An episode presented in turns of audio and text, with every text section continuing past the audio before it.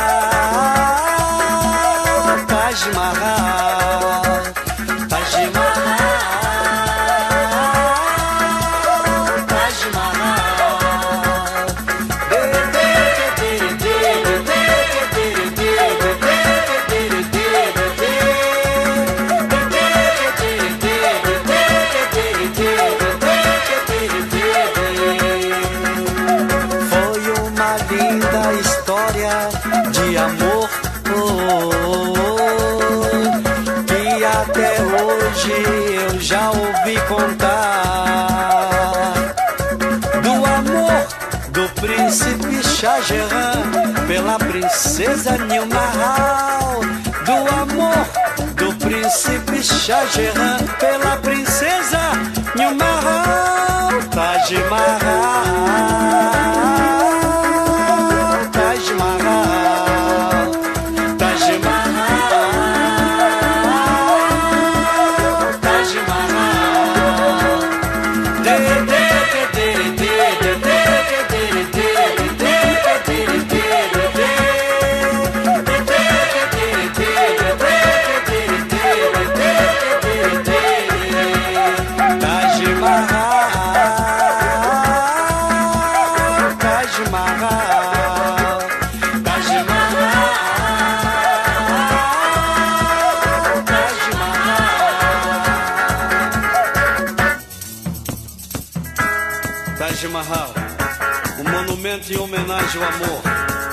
Construído em 1040 no ano Égira.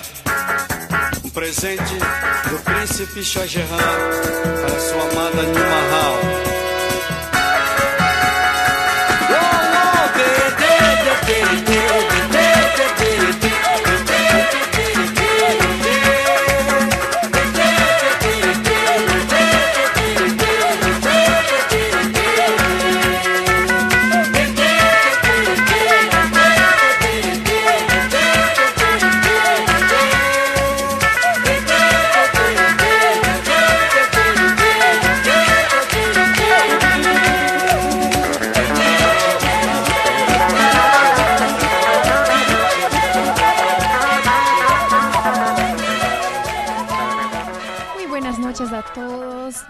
Gracias por la invitación, Andri. Otra vez más, un gusto estar acá en los estudios. Seguramente van a extrañar a Rodrigo, pero voy a intentar acá traer un poco de la simpatía brasileira para ustedes. Y aún más con un programa tan especial que hoy traemos, ¿no? Todo el mundo, todo el encanto del país de millones de habitantes que es, eh, ubicado al sur de Asia, donde tiene la vaca, ¿no? Con el, como el animal sagrado posee el lavadero más grande del mundo y donde infelizmente hay una gran discriminación de los sectores más pobres de la sociedad. La India tiene el eterno contraste eh, podemos hablar de las castas, de los intocables, pero también de la grandiosidad del Taj Mahal, eh, construido entre 1631 y 1654, ubicado en la ciudad de Agra. Caracterizado ahí por su simetría, materiales utilizados con muy mucho cuidado estético. Eh, es una de las representaciones más lindas de lo que vendría a ser el amor eterno. Eh, como cantado ahí en la música de George Benjor que he terminado de escuchar, ese monumento fue, fue construido por Shah Jahan en honor a su esposa Mumtaz Mahal. Eh, es uno de los símbolos símbolos más reconocibles de este país en todo el mundo. Y también podemos citar eh, el Himalaya, el festival Holi, Dabi y Gatis, hablé bien, eh, el lavadero más grande del mundo, y la figura de Gandhi. Eh, la mejor época para visitar el país, según ahí los especialistas, es entre noviembre y marzo porque no tiene el calor extremo y ni las lluvias torrenciales. Una data importante ahí para los argentinos que pueden entrar en, Asia, pero necesita una visa que se transmita fácilmente, una parte por internet y otra parte directamente a la embajada.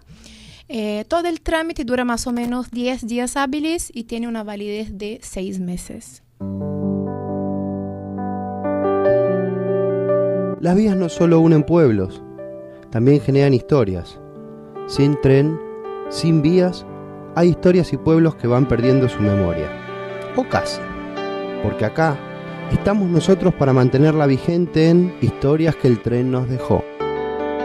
Todo está guardado en la memoria, sueño de la vida y de la historia. India cuenta con una red ferroviaria enorme la empresa con más empleados del mundo es la compañía de ferrocarriles indios Indian Highways. Emplea alrededor de 1.5 millones de personas.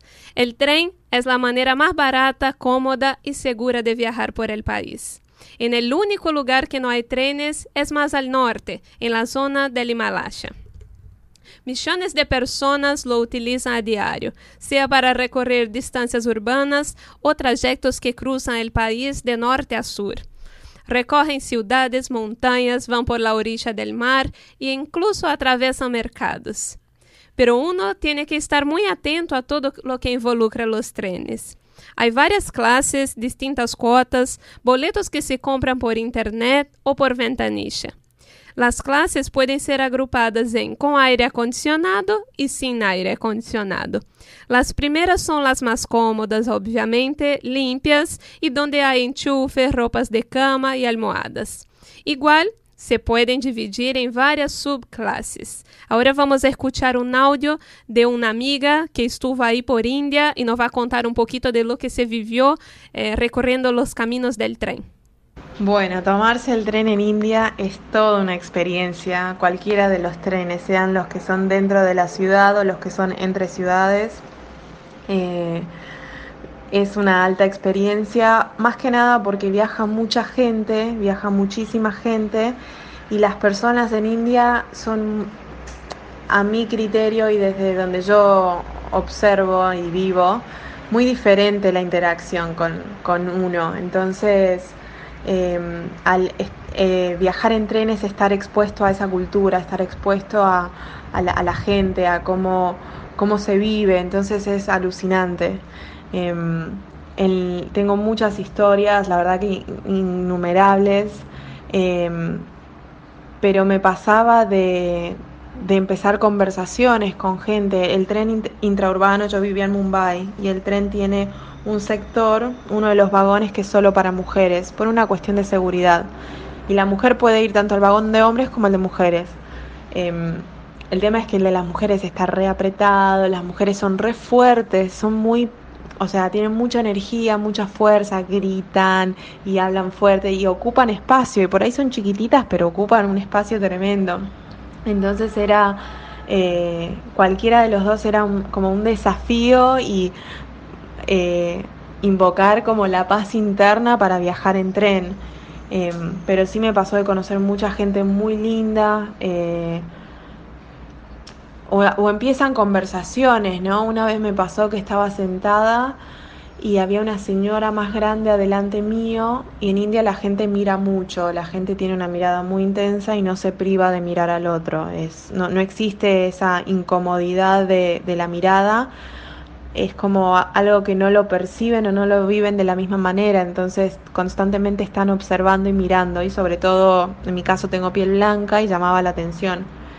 Y me acuerdo una vez estaba sentada en un viaje dentro de la ciudad y había una mujer mayor adelante mío, la mujer más grande con la piel dura, arrugada, los ojos bien delineados de negro y me observaba y me miraba y me miraba y yo la miraba y me miraba y yo la miraba y estuvimos así todo el viaje mirándonos sin decirnos nada. Y mm, ni sonreír ni poner cara simplemente observar al otro. Y fue fue un momento para mí re lindo em, porque fue un instante que compartí con una persona que desconozco, que no sé su nombre, no sé su historia, no sé ni, ni nada de esa persona y sin embargo compartimos un viaje a través de esa conexión de la mirada. Y es muy lindo cuando ocurren esas cosas. Y así como eso, pasaron un millón de cosas. Una vez en un viaje de una ciudad a otra conocí una familia hermosa, linda, que, me, que hablaba con el niño de 10 años, que era el que mejor inglés manejaba. Y mm, los trenes a larga distancia tienen como literas, seis literas que comparten como un mismo espacio, ¿no? Entonces de noche se duerme y de día inevitablemente algo de interacción hay. Y el niño, un divino, re simpático, y, me acuerdo que me dice, bueno, ¿y tu nombre cuál es? Analía. Ay, ¿qué quiere decir Analía? Porque en India todos los nombres tienen un significado, o sea, se ponen los nombres con intención de acuerdo al significado que tienen. No, bueno, mi nombre no, nosotros no nos ponemos nombres de acuerdo a, un significado, lo ponemos muchas veces por si, les gusta a nuestros padres como suena o si le hace recordar a alguien. Entonces el nene se lo traduce a la familia y de repente no solo la familia, sino todos los que estaban a la vuelta en, el, en ese sector se empiezan a reír de una manera y yo digo, ¿qué les pasó que se... Y le digo, ¿qué pasó? ¿De qué se ríen todos? Y el niño me dice, no, lo que pasa es que mi papá dice que tu nombre es estúpido. Y fue como, claro, es, esas cosas que, que están re buenas porque para uno son te sacan de, lo común, de lo que conoces. Entonces, hay así un millón de historias. La verdad que es, es interesante, es estresante también porque viaja mucha gente y, y bueno, es, part, es parte del viaje. ¿no? Cuando vas mentalizado que es parte del viaje es, es una experiencia interesante. Bueno, Analia, que es argentina, ingeniera industrial y hoy estudiante de coaching, nos comentaba un poco de sus experiencias ahí en lo que vendría a ser los trenes por India. Y, y, es muy increíble porque, bueno, la mayoría de los programas, todos hablan un poco de eso, de, de permitir vivir la experiencia local. Entonces, y Analia estuvo en India ocho meses trabajando ahí como pasante en una agencia de diseño y otros dos años viajando. Entonces, bueno, no quería comentar esa parte del tren y después vuelve también para comentar lo que India le trajo y lo despertó, eh, eh, le en el sentido, en todo lo que tiene que ver con los sentidos. Entonces, ahora ponemos un tema, pero ya volvemos y Analia vuelve después con nosotros también.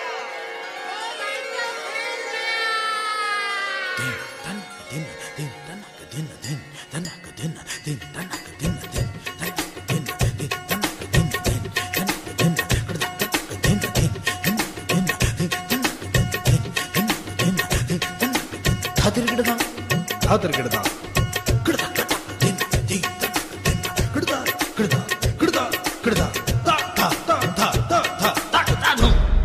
मेरा चैन वैन सब उजड़ा जालिम नज़र हटा ले।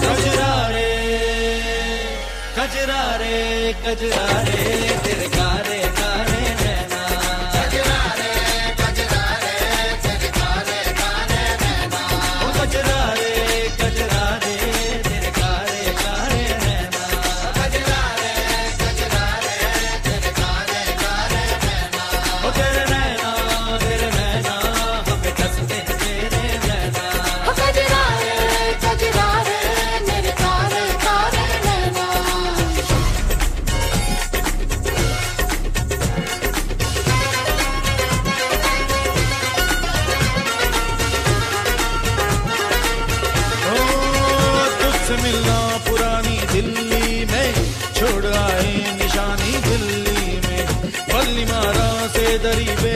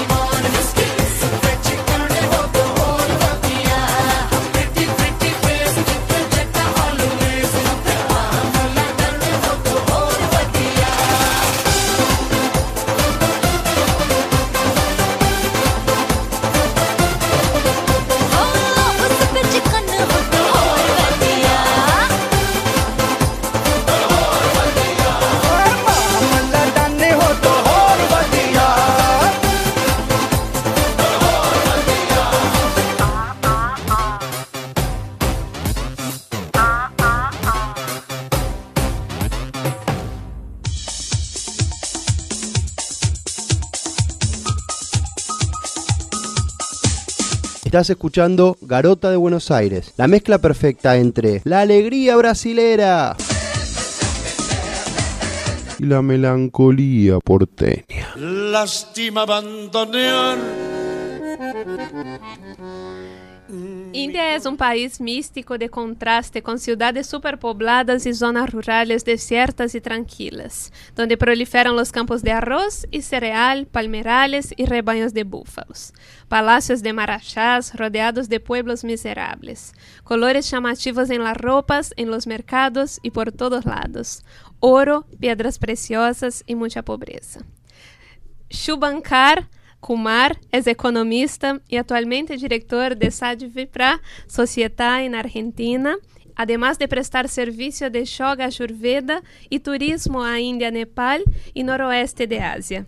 Aparte, é um bueníssimo chef hindú e nos acompanha hoje acá, así que queremos darle a bem-vinda a Kumar, ¿no, Jessie? Sí, bienvenido. Gracias, muito obrigado, chicas brasileiras. Bueno, es un gusto tenerlo acá con nosotros. Vamos a invertir un poquito el orden del programa. Vamos a hablar ahora la parte de, de las curiosidades con Jersey y también estaremos preguntando a Kumar un poquito si es realmente eso todo lo que vamos a decir. Así que estén muy atentos que, que vamos a traer muchas cosas interesantes. Sí, bueno, la India es la democracia más grande del mundo y el segundo país más poblado con más de 1.200.000 habitantes. Se calcula que en 2021 va a superar a China, que actualmente, actualmente es el país más habitado. Los habitantes de la India son indios, no hindúes. La palabra hindú se refiere al practicante de la religión hindú, el hinduismo.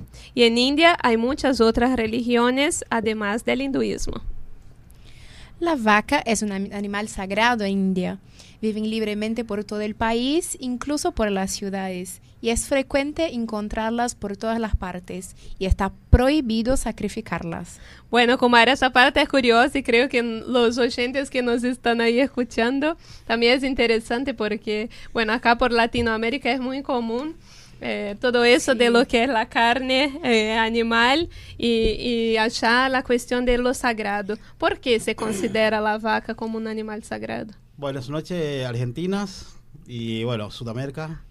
Y aquí estamos con ustedes y hablar un poquito, compartir eh, India.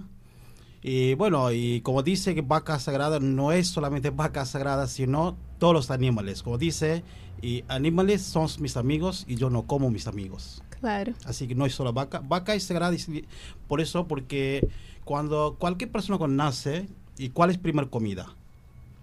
De leche, La de leche. madre.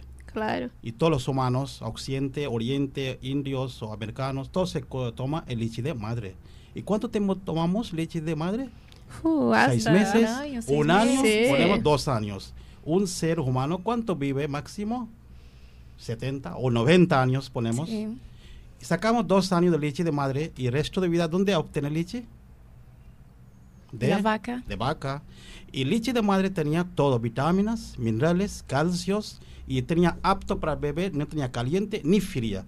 Y tenía apto para tomar y bebé se crece sus pesos y sus hormonas, sus glándulas, y bebé ya son leche de madre, tenía tanta energía que el bebé ya eh, eh, renuncia a leche de madre y después a leche de vaca, ¿sí?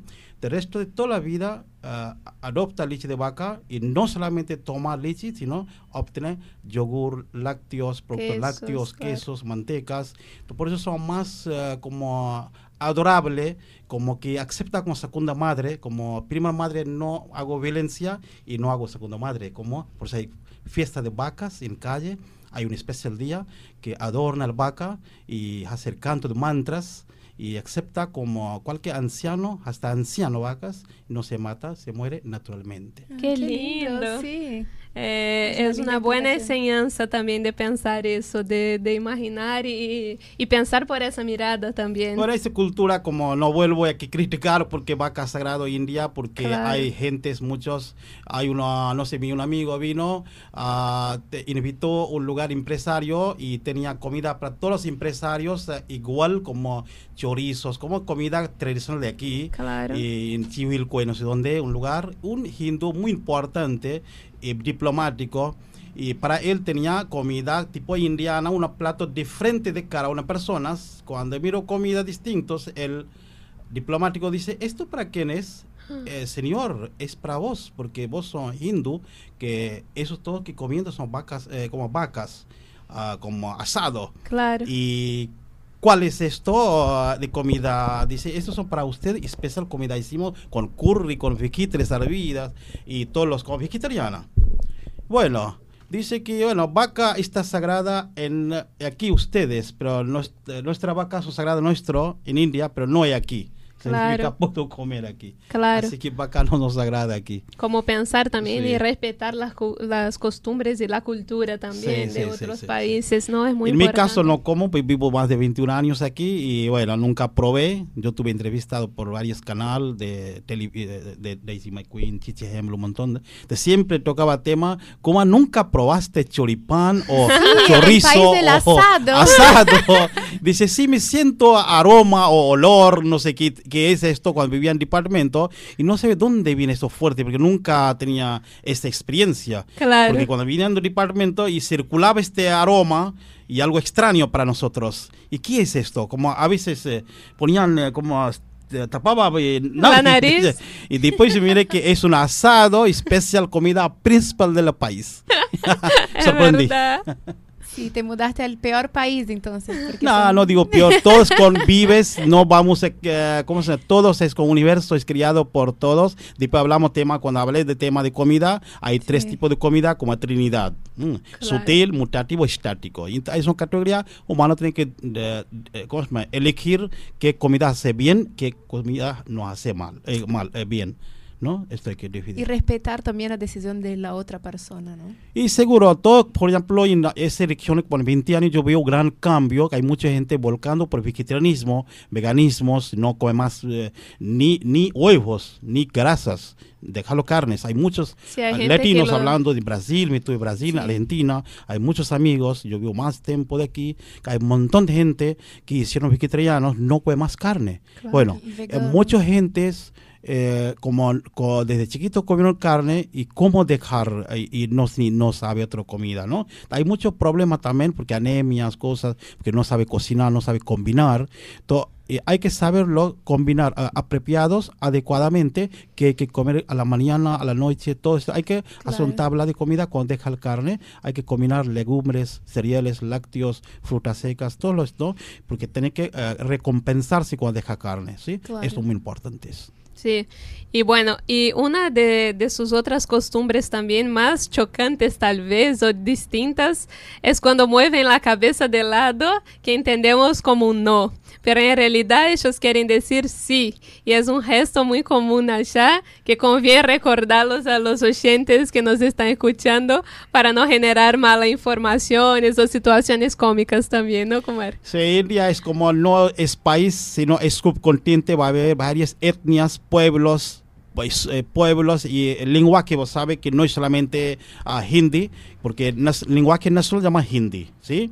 Y palabra que nombraste dicen indios, hindúes, y aquí hay mucha contradicción sobre tema de los indios y hindúes, ¿no? De esto voy a detallarlo un poquito bien. Sí. La palabra hindú viene de palabra río Sindhu. Ujú. Ah, esto está nor, noroeste de la India, en Himalaya. Hay un río que está una parte en Pakistán y una parte en India ahora. Y aquí tenía civilización que vivía todos los clan, distintos clan, arios, non-aryan, dravidian, ostris, mongolian, de varias razas. Te tenía complejo de superioridades algunas razas y algunos inferior, complejos inferiores. ¿sí? De ese momento, cuando vivía esta civilización, llamaba civilización Sindhu Civilization. Ah, Sindhu, después ah, tenía montaña, después vino de llanura, ah, como se llama, plano. Como en La Eso, Pampa. tres, sí, la pampa, ¿no? De plano, deltas y, y el montaña. Entonces, esa misma palabra Sindhu se cambió hindu. Hindu, después hindu. Te vino Ah. palabra desde este río. Te- por eso se llama hindú. Hindú realmente no es una hindu religión, porque en India se practica meditación, que no es religión. Eso son mucha gente. Los dogmas, superstición criado por brahmines, la palabra allá existe tantra.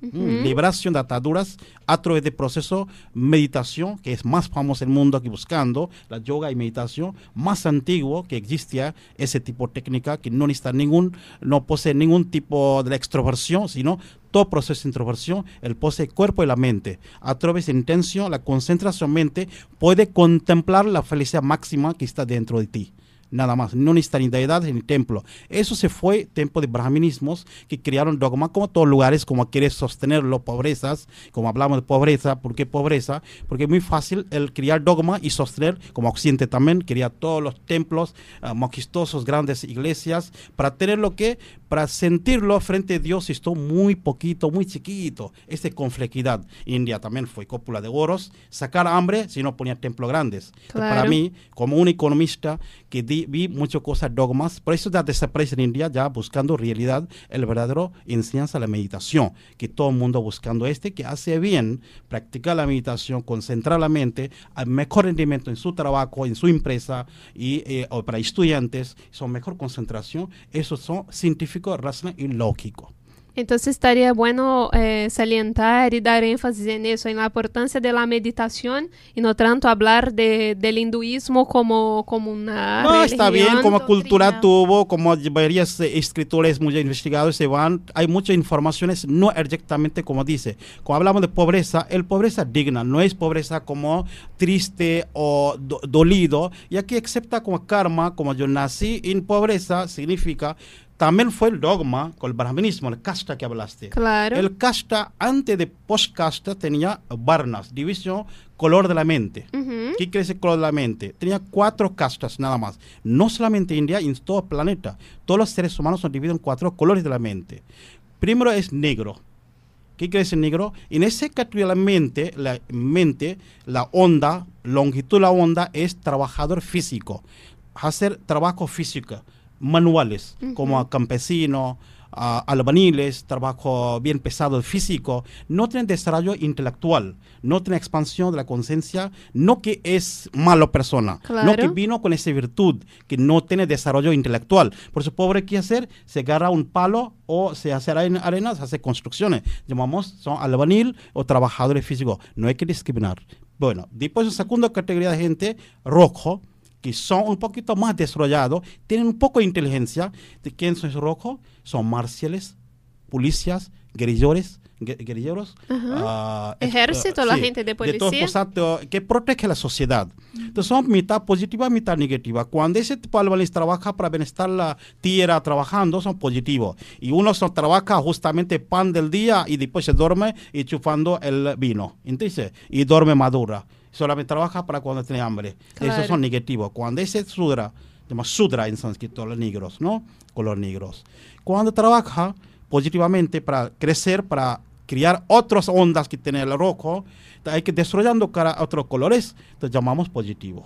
El rojo también desarrollando para bienestar de la humanidad, para proteger la sociedad contra de explotaciones y tiene voz alta para, para proteger la sociedad como policía militar para bienestar, ¿no? Protege el país y cada individuo.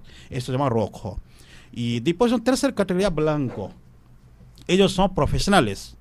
Mm, profesionales. De cualquier área. Sí, cualquier área, sacerdote, profesionales, escritor, ah, poetas, ah, sacerdotes, cómo trabaja con la mente, espiritualidades intelectuales, son desarrollados por eso color blanco.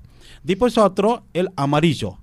Amarillos son eh, que tienen desarrollado de habilidad de comercios, tienen negocios, compra-ventas, prestimistas, banqueros, capitalistas, tienen habilidad de criar dinero, ¿sí? Entonces son cuatro colores de la mente existe en cada ser humano. Cuando usted trabajando física, sos sudra. Ah, se puede combinar. Seguro, cuando vos te estás Ah. protegiendo a alguien, protegiendo, viene un ladrón y quiere, y vos, aunque tu vida está en peligro, pero protegiendo a tu hermana o su amiga, vos está catria rojo.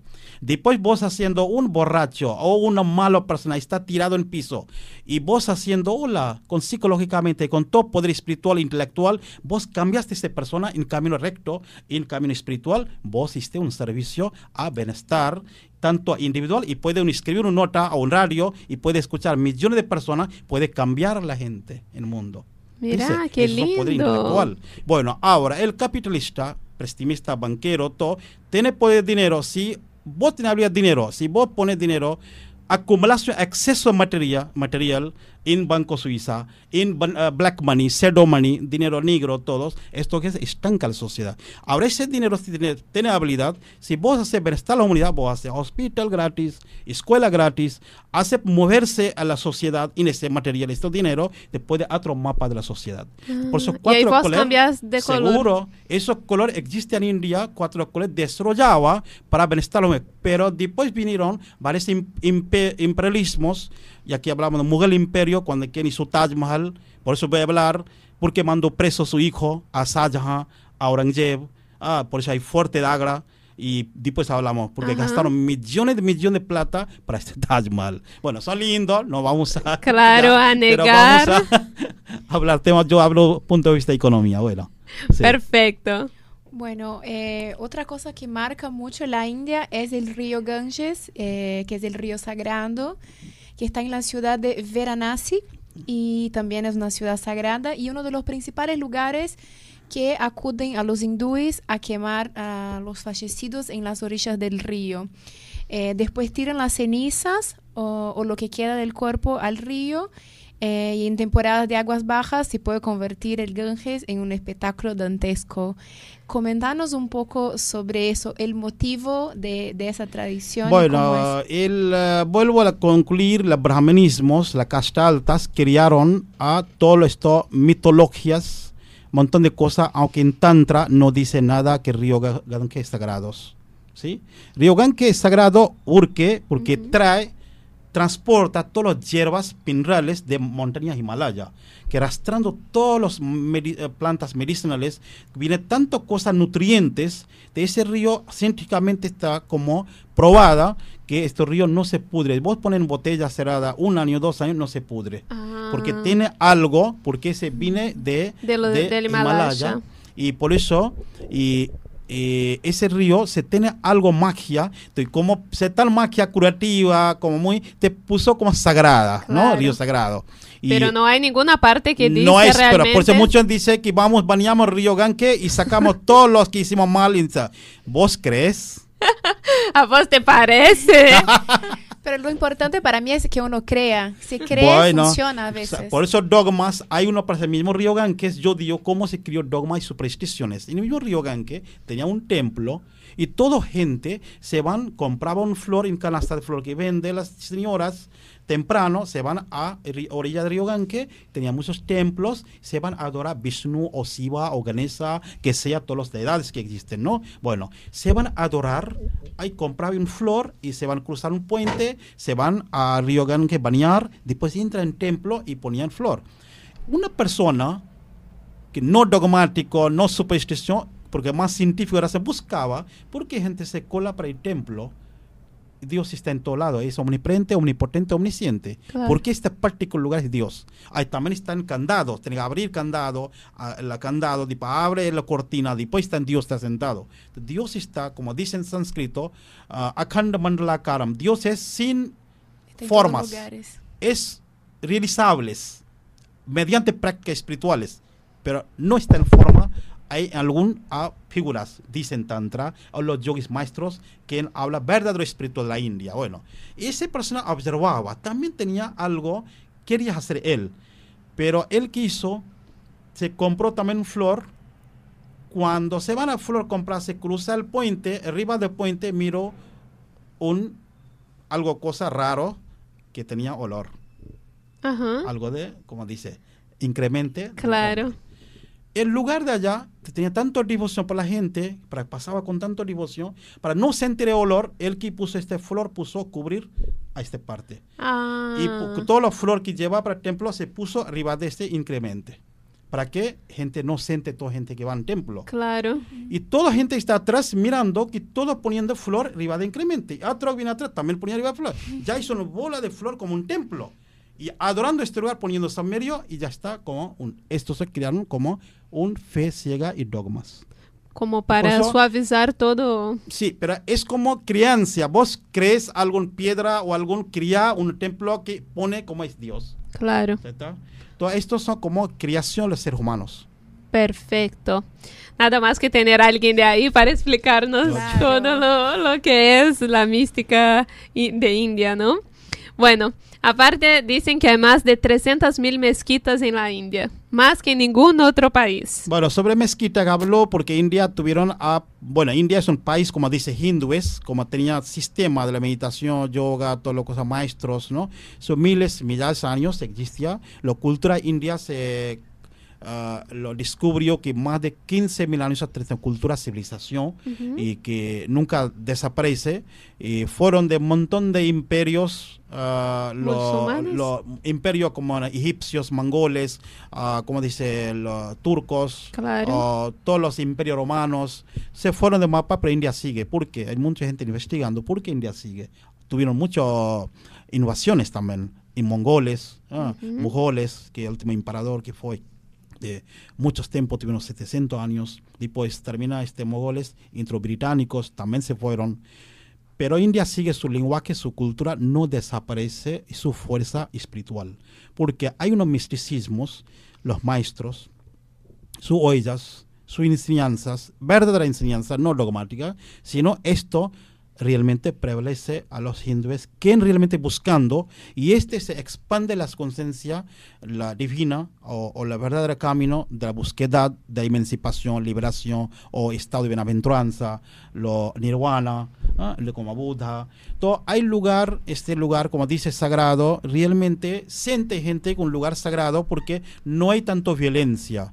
No es ese. Y ese aparte la equivalente- conciencia también de la el gente. karma, porque existe la familia. Por ejemplo, en esa sociedad no hay separación como Occidente. No existe separaciones, ¿no?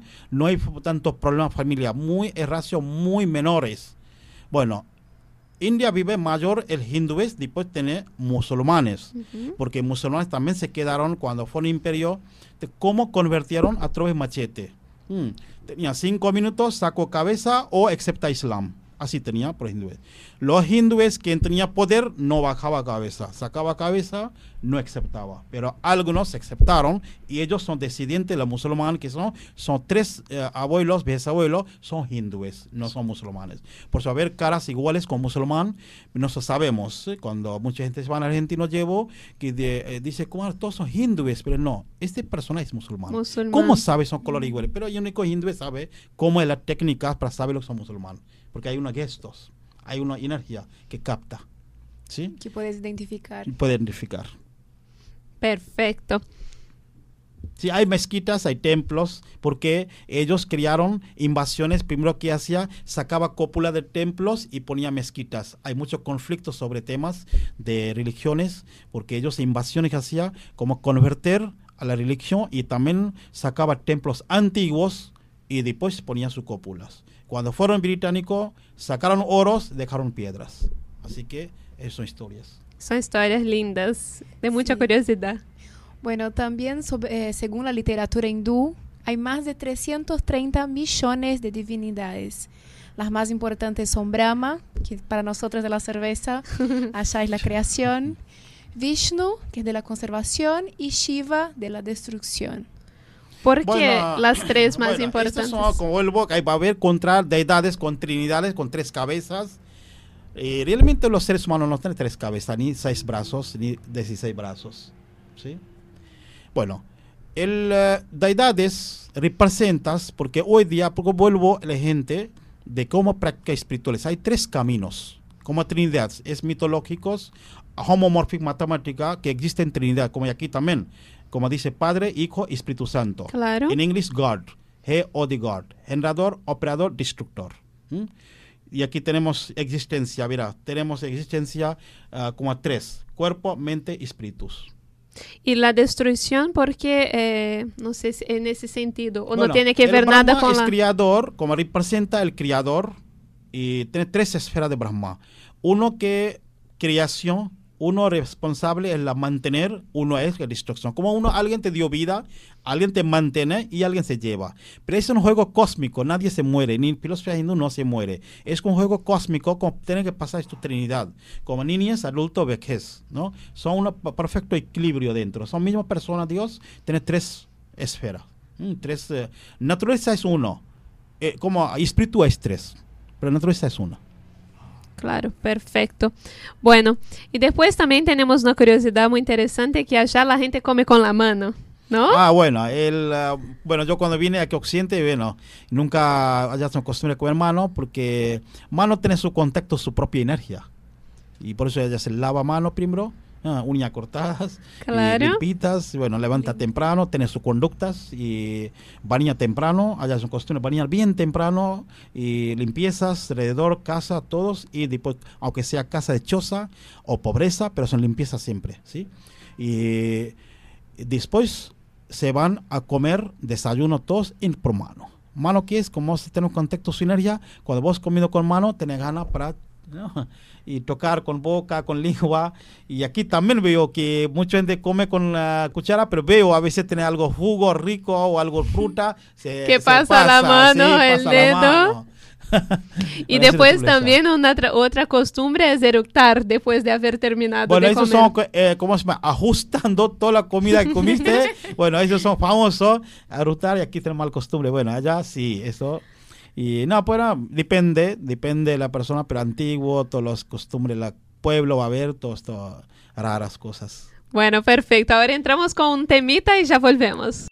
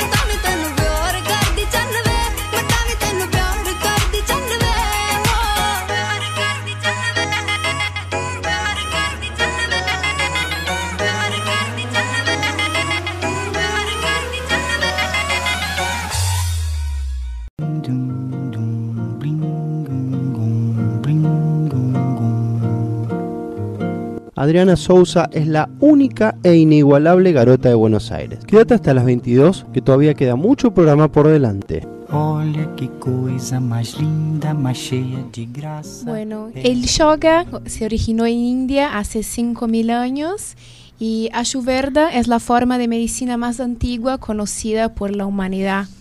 Eh, India es el mayor productor de legum- legumbres y leche del mundo.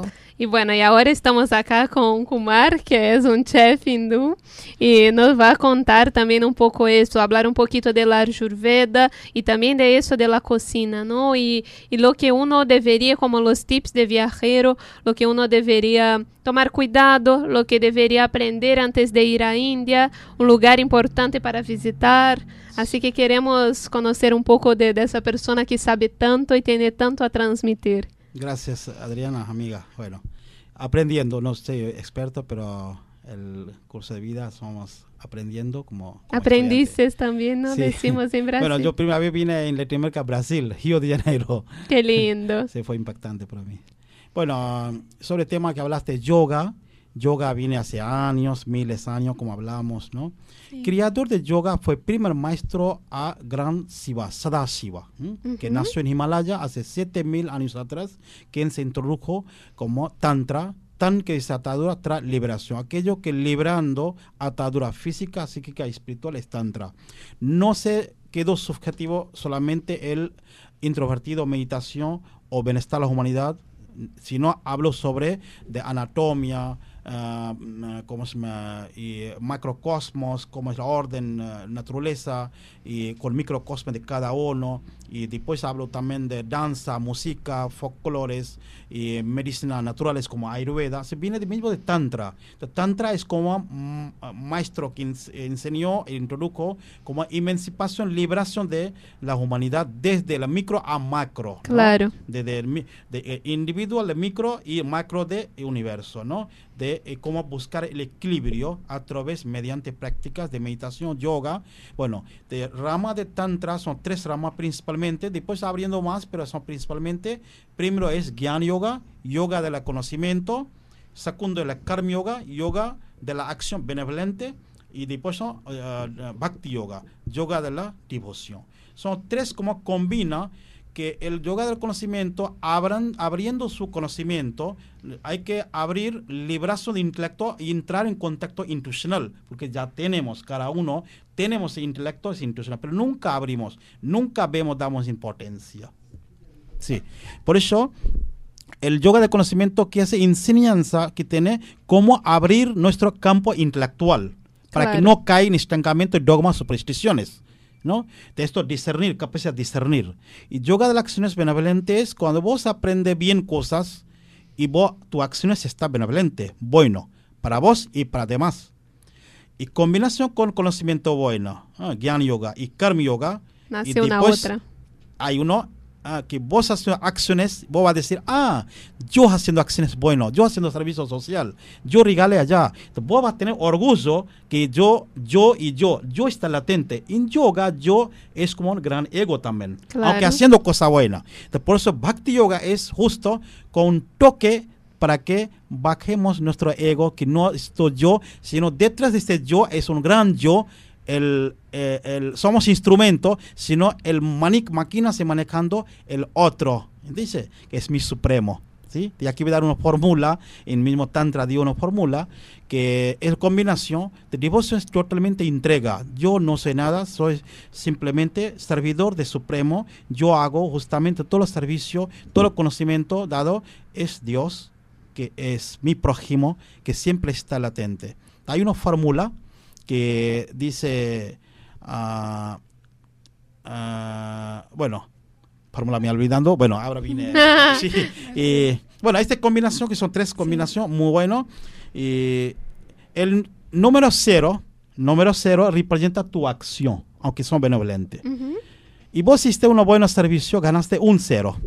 ¿Sí? Ok. Hiciste otra acción de servicio, ganaste dos cero. Suma los dos cero, ¿cuánto da resulta? Cero. Hiciste 10 acciones benevolentes. Suma los 10 cero, ¿cuánto resulta? Cero. Hace un millón de trabajos lindos que da cero. De cero no tiene valor. Bueno, y aquí dice, el número uno eh, representa mi supremo, mi mentor, mi Dios. Bueno, que ahora vos haces una acciones, pero antes hace cualquier acción pone número uno y coloca cero. ¿Cuánto número da? Uno con cero. Sí. Uno. No, uno y más cero. ¿Cuánto da? Ah, diez. Con una acción ya ganaste 10. Y segunda acción es colocar los segundo cero, ¿cuánto dar? 100. Tercera acción es 1000. Mil, sí. ¿Por qué tiene ausencia número uno? No somos buenas con cuentas. Las de humanas. Bueno, de número uno representa a Dios. Ausencia a Él, somos cero. Así que el yoga es devoción, entrega total. Mm, Por eso qué maestros lindo. y discípulos tienen relación increíble. Como una, ¿cómo puedo? Es como que vos querés aprender una matemática, tenés que buscar un matema- matemática experto que enseñe. Vos querés hacer algo, arte o danza, tenés que buscar un experto que enseñe bien. Sí. Y para saber de otra orilla y un lugar donde desconocido sin un maestro, es imposible. No se llega a ningún lado. es en hinduismo, se la, en tantra, en yoga, dice, buscar un maestro quien se guíe, quien se saca desde la oscuridad hacia la luz, quien llega desde a la como es, imperfección hasta la perfección. Esto es gran maestro, es Dios mismo, te va a guiar y camino recta. Y un día contempla con máxima felicidad donde nos vinimos, nos unificamos. O sea, con uno se va mucho más para adelante, ¿no? Adelante. Bueno, hablo ahora sobre de Ayurveda que... Claro que era lo, lo que venía después también, Sí. que queremos conocer qué es la Ayurveda, de qué se trata, de dónde viene, o sea, la importancia también Sí, de eso.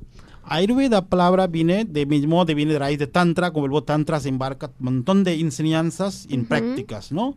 De Tantra es no es teoría, sino práctica. Bueno, Ayurveda fue recopilado por gran maestro llamado Dhanvantri, que recopiló hace 5.000 años atrás, que donde encuentra, en, son cuatro Vedas, uno de esos Atharveda, donde contiene con dos ah, escrituras llamadas Charka Sanhita, Susruta Sanhita, donde tiene contenido en sánscrito versos, donde ampliando todas las escrituras, cómo hacer a Ayurveda aplicar en vida prácticas, ¿no? Para bienestar. Sería la Ayurveda- medicina tra- eh, alternativa. ¿no? Sí. Ayur quiere decir vida y Veda tiene su raíz en conocimiento. Así dice conocimiento de la vida y longevidad. Ujú. Y aquí tenemos, a, abrimos Ayurveda como que son eh, seres humanos son divididos con tres dosas, eh, tres características. Son Bata, Pita y Kapha. Según su, ah, ¿cómo se llama? De... de Una tabla, ¿no? De- no, tabla no, como dice, manifestación de elementos. Son cinco manifestaciones de elementos, etéreo, aéreo, fuego, agua y tierra. El gran universo compone con cinco factores. Éter, que es el intermoléculo interatómico, es el espacio. Después son aire, de todas las atmósferas. Y después son ah, fuego, ah, todos los fuegos de universal, Claro. universo, de todos los sol. Y después tenemos agua, líquidas y sólidos. Y ese compone el gran universo macrocosmos. Pero el mismo, cada individuo contiene mismos factores, cinco factores del universo, pero forma minúscula con cada individuo. ¿Cuál es? Cuando hablamos intermolecular de como, inter- eh, como espacio, de cada uno ganamos un espacio. Y tiene un chakra donde tiene control de espacio y aquí en, eh, en garganta. De espacio aquí tiene sonido, 100% sonido. Aire tiene sonido y tacto. Claro. Fuego tiene sonido, tacto y vista. Se va sumando Seguro, siempre. seguro. Y el fuego, te- eh, el agua tiene sonido, tacto, vista, el gusto ya nace. Y eh, el sólido tiene sonido, tacto, vista, gusto, olfato, cinco sentidos. El, de 100% sonido, de 20% de, de la olfato. Así ser humano está pequeño fracción de la masa. Así etéreo es el 100% sonido. ¿sí? Ujú. El ser humano tenemos chakra de cinco factores su lo- colocación. Y aquí tiene sonido, charlamos, cantamos, tiene cuerdas vocales. Después eh, otro de etéreo viene aire, tiene centro de pecho. ¿sí? Tenemos respiración, cuerda, eh, como dice esto, respiratorio, sistema de ¿no? pulmones, respiramos, oxigenamos, ¿no? Y aquí tiene chakra. Tercero es ombligo. mm, donde está páncreas, ¿no? Esos son timo, esos tiroides, paratiroides, glándulas. Después son tercer chakra, o tercer factor del universo, fuego, donde está el ombligo, zona umbilical. Donde cuando comemos, toda la comida va en plato digestivo y el fuego digestivo que hacer, toda la comida que eh, se hace digerir, los nutrientes se van transporta a través de sistema de homoglobinas formando y hasta el cerebro, ¿no? Después formando todos los tejidos, ¿no? Obvio. Procesos tejidos. Después tiene eh, otra glándula líquidos, zona genital, mm, donde tiene los cortezas suprarrenales glándulas. Después tiene sólido, que está base de columna vertebral, llama coxis, y aquí tiene al último chakra y último factor del universo, llama sólido, más pesada, está esta zona, ¿sí? Eh, La llama médula suprarrenal. Así son cinco factores del universo y cinco factores controlados por nuestras glándulas y nuestros chakras desde garganta hasta abajo. Estos dos chakras son librados de factores que no toca. Por eso, y esto se llama chakra del, de la conocimiento, chakra de las dualidades, conocimiento mundana, conocimiento espiritual. Puede llegar nirvana en sahasrar, en pineal, o puede volver en materia.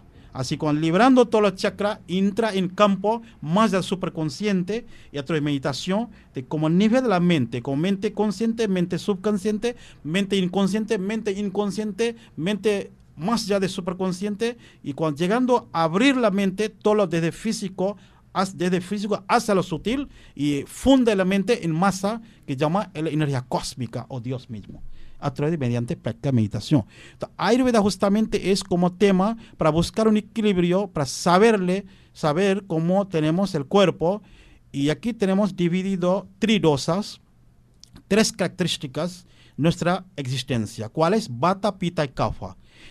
Es primera eh, rama de la Ayurveda de, de tridosa, que somos tridósicos. Tenemos cinco factores para dividir en tres. Ujú. Bata. Bata contiene éter y aire, dos factores de que ya hablamos sutil. Después pita tiene fuego y agua. Y kafa tiene tierra y agua. ¿Qué quiere decir? Cuando hablamos de bata, personas son delgadas, ligeros, huesos finitos, no pesa cuerpo tan fácil eh, como liviano, bien liviano. Claro. ¿Por qué tiene factor éter y aire? Más El cuerpo es seco. Piel seco, labio seco, cabello seco, intestino seco, falta de hidratación. Entonces, personas son ligeros, pero son como factor sutil, mente son muy sutil, onda muy sutil.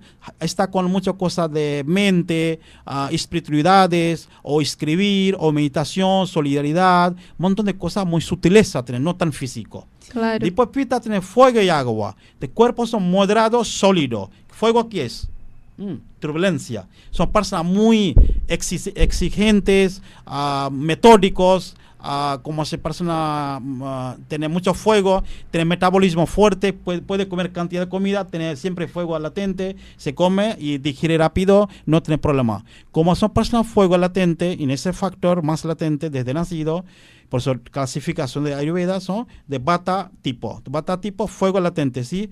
Tiene problema de piel.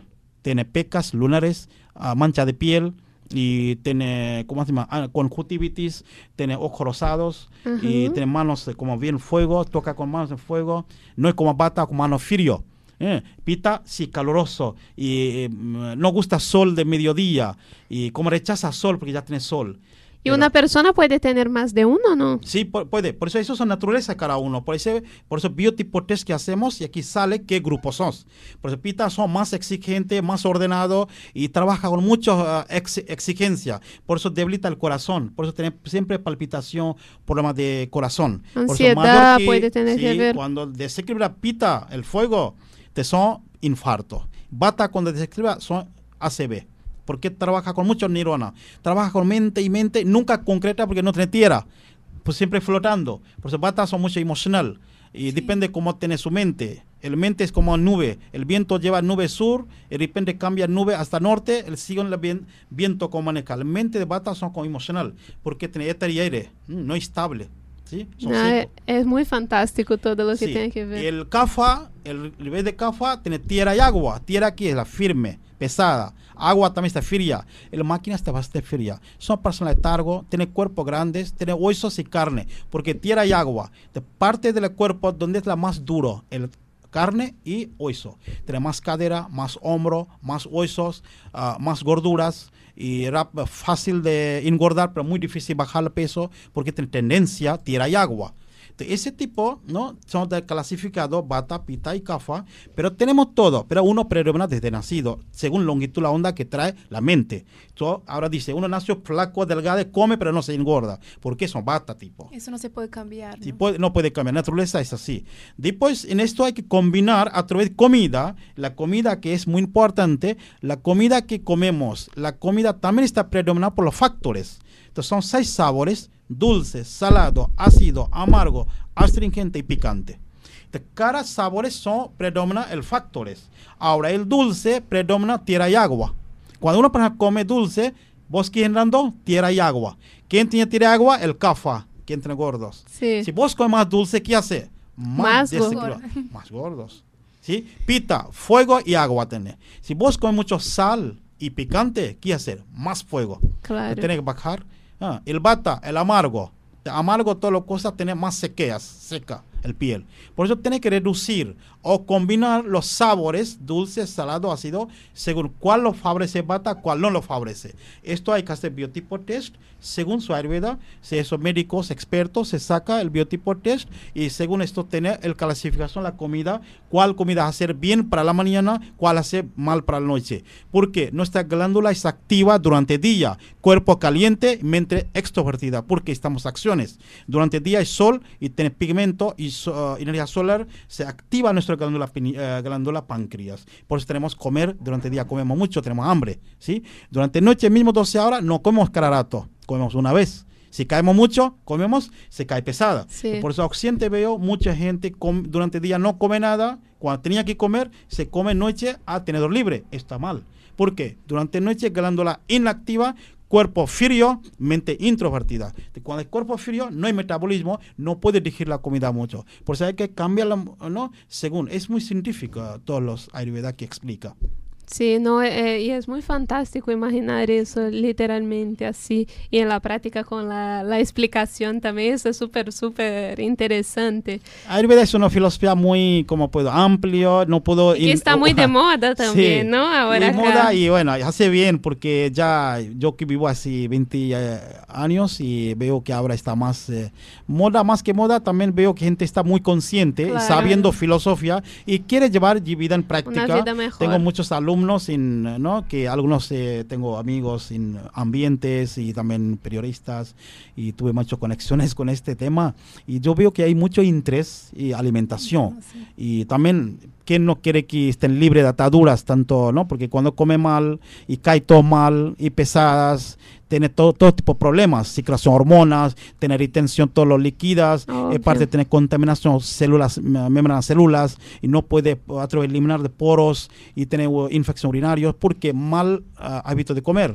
porque comer mucho acidifica el cuerpo, cuando acidifica ese ácido úrico está contenido en el cuerpo y no puede eliminar fácilmente. Y eso queda toxinas en el cuerpo y para eliminar esto el sistema pulmones se hace tanto bombardear el sanguínea, entonces hace high blood pressure como de sistema de sanguínea, como es alta presión o hipertensiones, son con- consecuencias de ese tipo, mal retención, todas las toxinas que está para librar, ¿no?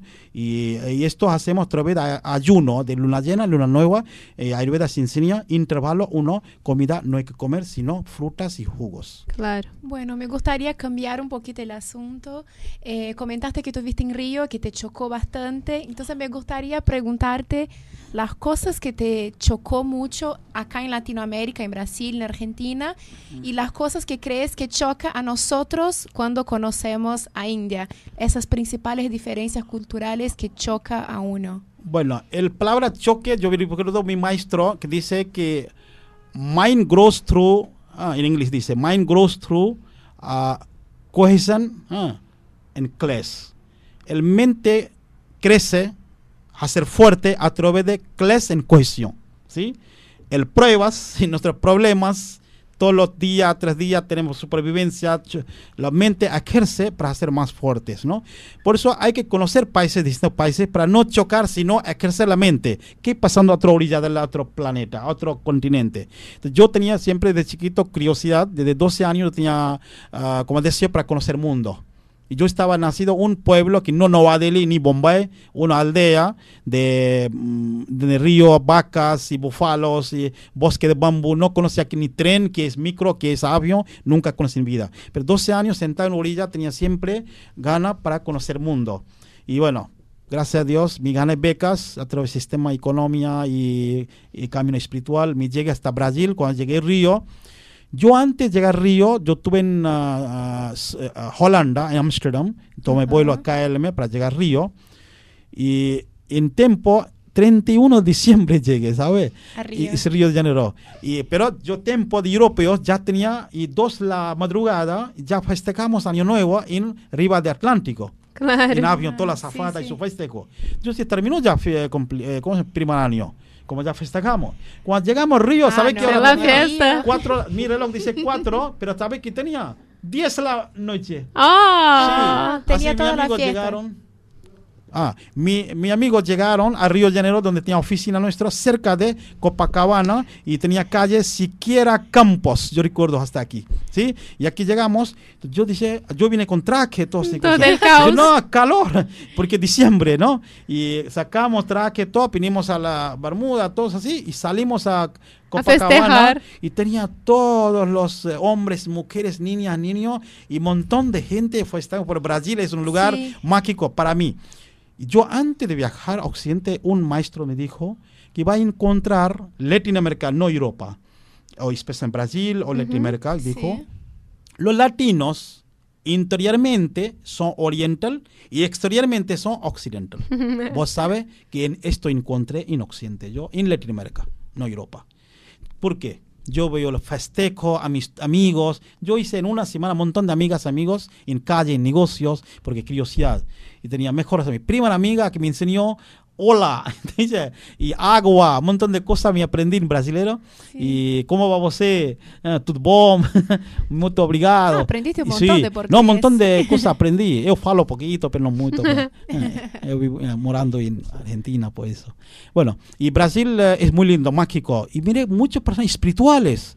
Practican yoga, meditación, habla una forma muy dulce, muy amorosa, como muy, mire como India.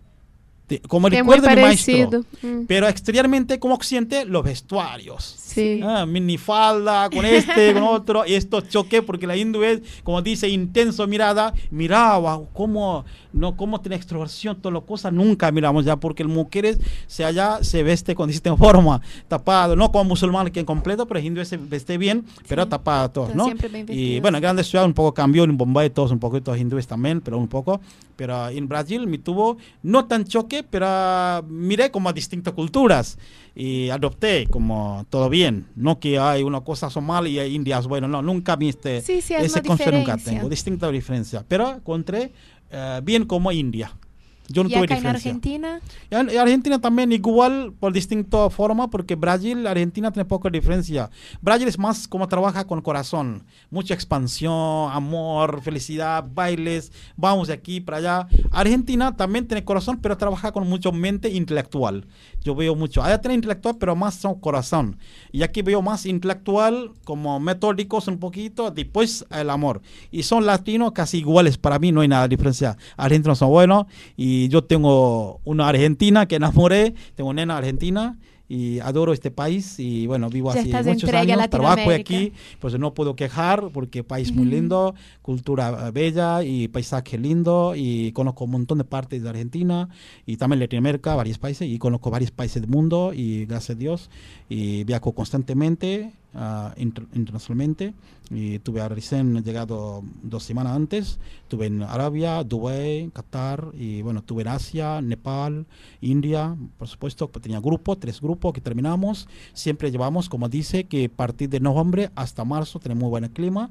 Y porque India es calor, calor habla como aquí, como aquí Argentina también tiene en diciembre mucho calor, como tipo así calor, pero no tanto como humedad, sino seco, por eso puede aguantar. un calor ¿sí? Pero calor de mayo, junio sí intolerables. Y aquí sí hay que cuidar, mayo, junio.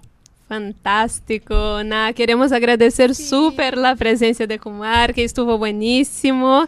Eh, infelizmente no tenemos tanto tiempo para postergar una, eh, una entrevista o también dejar que, que hable tanto de lo que sabe. Y dice que sabe poco, que está en el camino, pero la verdad es que tiene mucho conocimiento sí, es cierto. y nos encantó pasar ese momento con él.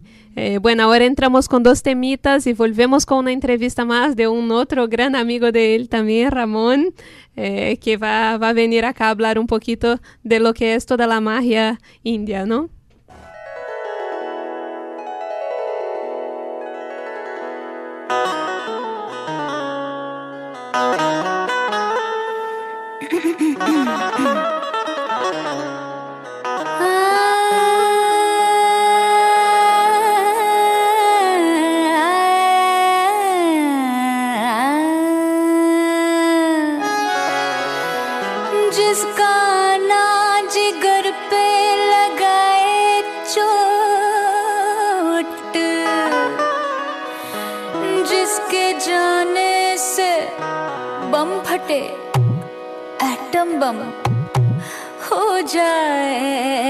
विस्फोट आशिकों की है शामत या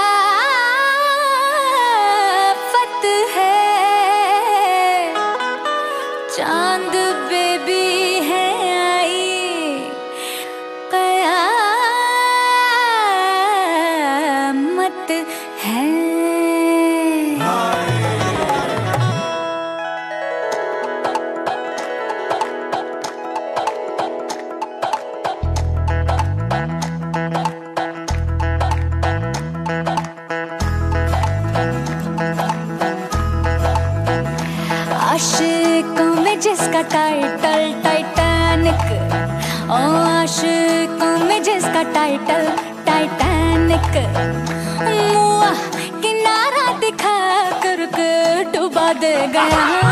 झल्ला, मेरा आशिक झल्ला बल्ला, मेरा बलमा झल्ला बल्ला, मेरा झल्ला बल्ला बल्ला। हमने समझा था गोल्डन जुबली जिसे गोल्डन जुबली जिसे वो तो मैटिनी दिखा करके चुम्मा ले गया झल्ला मेरा आशिक झल्ला बल्ला मेरा बलमा झल्ला बल्ला मेरा झल्ला बल्ला बल्ला Niña, ya ves,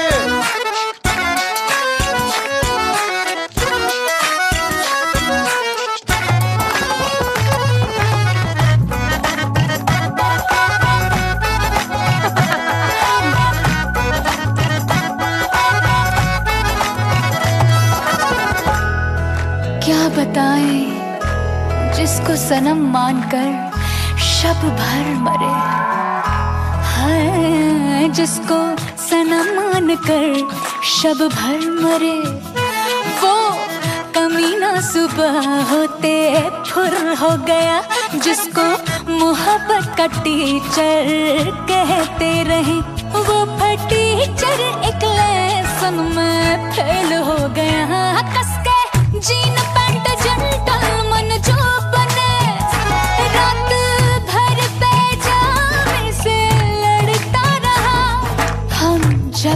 रहे, दिल जलाते रहे।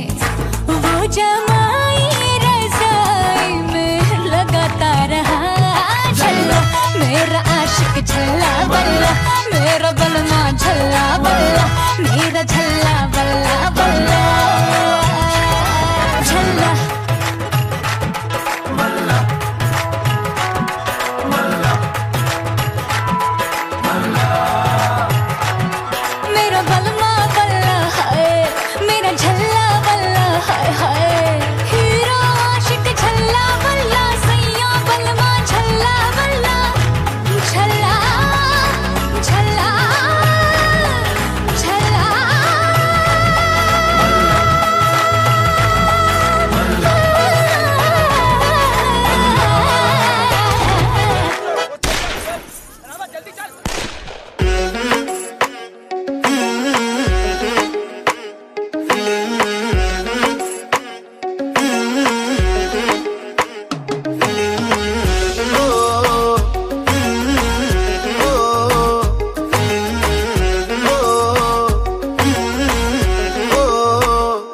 ਨੀਲਕ ਤੇਰਾ ਪਤਲਾ ਜਿਹਾ ਪਤਲਾ ਜਿਹਾ। ਜਦੋਂ ਤੁਰਦੀ ਸਤਾਰਾਂ ਬਣ ਖਾਵੇ। ਮੋਰਨੀ ਜੀ ਤੋਰ ਕੁੜੀਏ ਤੋਰ ਕੁੜੀਏ। ਹੁਣ ਮੁੰਡਿਆਂ ਨੂੰ ਹੋਸ਼ ਕਿੱਥੋਂ ਆਵੇ? ਨਾਗਣੀ ਦੀ ਅੱਖ ਵਾਲੀਏ। ਨਾਗਣੀ ਦੀ ਅੱਖ ਵਾਲੀਏ।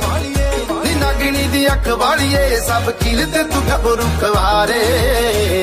ਹੋ ਦਾਰੂ ਬਦਨਾਮ ਕਰਤੀ, ਨਾਮ ਕਰਤੀ। ਇਹ ਤਾਨਣਾ ਤੇਰਿਆਂ ਦੇ ਕਾਰ ਉਹ ਦਾਰੂ ਬਦਨਾਮ ਕਰਤੀ। ਨਾਮ ਕਰਦੀ। ਇਹ ਤਾਨਣਾ ਤੇਰਿਆਂ ਦੇ ਕਾਰੇ।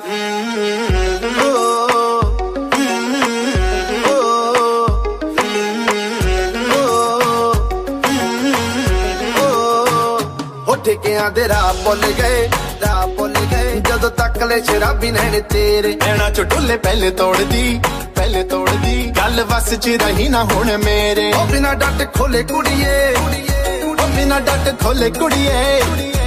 ਉਹ ਬਿਨਾ ਡੱਟ ਖੋਲੇ ਕੁੜੀਏ ਤੈਨੂੰ ਪੀਣ ਨੂੰ ਇੱਥੇ ਸਾਰੇ ਹੋ ਦਾਰੂ ਬਦਨਾਮ ਕਰਤੀ ਨਾਮ ਕਰਤੀ ਇਹ ਤਾਨਣਾ ਤੇਰਿਆਂ ਦੇ ਕਾਰ ਉਹ ਦਾਰੂ ਬਦਨਾਮ ਕਰਤੀ ਨਾਮ ਕਰਤੀ ਇਹ ਤਾਨਣਾ ਤੇਰਿਆਂ ਦੇ ਕਾਰੇ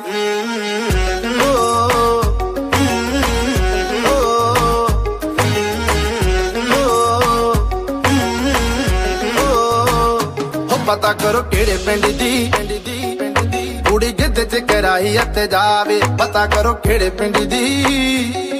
ਕੁੜੀ ਗਿੱਧੇ ਚ ਕਰਾਈ ਅਤੇ ਜਾਵੇ। ਹੋ ਡੀਜੇ ਦਾ ਕਸੂਰ ਕੋਈ ਨਾ ਸੂਰ ਕੋਈ ਨਾ। ਕੁੜੀ ਚੋਬਰਾਂ ਦੇ ਸੀਨੇ ਅੱਗ ਲਾਵੇ ਹੋ ਡੀਜੇ ਦਾ ਕਸੂਰ ਕੋਈ ਨਾ। ਕੁੜੀ ਚੋਬਰਾਂ ਦੇ ਸੀਨੇ ਅੱਗ ਲਾਵੇ ਦੁੱਧਲਾਂ ਉੱਤੇ ਕਹਿਰ ਕਰਦੀ। ਦੁੱਧਲਾਂ ਉੱਤੇ ਕਹਿਰ ਕਰਦੀ। ਦੁੱਧਲਾਂ ਉੱਤੇ ਕਹਿਰ ਕਰਦੀ। ਕੰਗੀ ਜਿੰਦ ਜਾਣ ਤੇਰੇ ਉੱਤੋਂ ਵਾਰੇ ਹੋ ਹੋ ਦਾਰੂ ਬਦਨਾਮ ਕਰਦੀ ਨਾਮ ਕਰਦੀ ਇਹ ਤਾਂ ਨੈਣਾ ਤੇਰਿਆਂ ਦੇ ਕਾਰੇ ਉਹ ਦਾਰੂ ਬਦਨਾਮ ਕਰਤੀ ਨਾਮ ਕਰਤੀ ਇਹ ਤਾਂ ਤੇਰਿਆਂ ਦੇ ਕਾਰੇ ਉਹ ਦਾਰੂ ਬਦਨਾਮ ਕਰਤੀ ਨਾਮ ਕਰਤੀ ਇਹ ਤਾਂ ਨੈਣਾ ਤੇਰਿਆਂ ਦੇ ਕਾਰੇ ਉਹ ਦਾਰੂ ਬਦਨਾਮ ਕਰਤੀ ਨਾਮ ਕਰਤੀ ਇਹ ਤਾਂ ਤੇਰਿਆਂ ਦੇ ਕਾਰੇ ਕੁੜੀਏ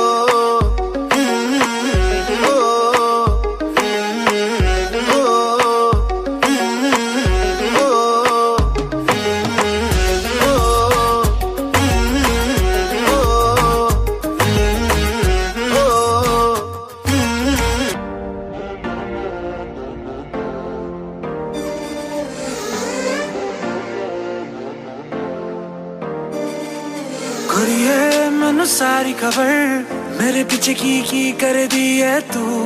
हाँ तू। Yes I'm talking to you झूठा मैनू प्यार जता के मतलब पूरा कर दी है तू। हाँ तू। ये रख सोनी है जवानी नु संभाल के। सटी नज़र वे तेरे हर चाल ते। भावे बन ले तू तेज की होना एक फेस जब तो बेके पछतावेंगी। गाने में तेरा दिखावेगी। नहीं तो मेरे पीछे आवेगी। गाने में तेरा दिखावेगी। कली बे के पछतावेगी।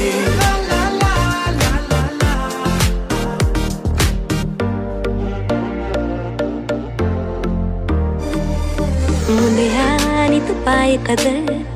तेरे लिए की की हाँ मैं हाँ मैं। सब न लड़ती मैं।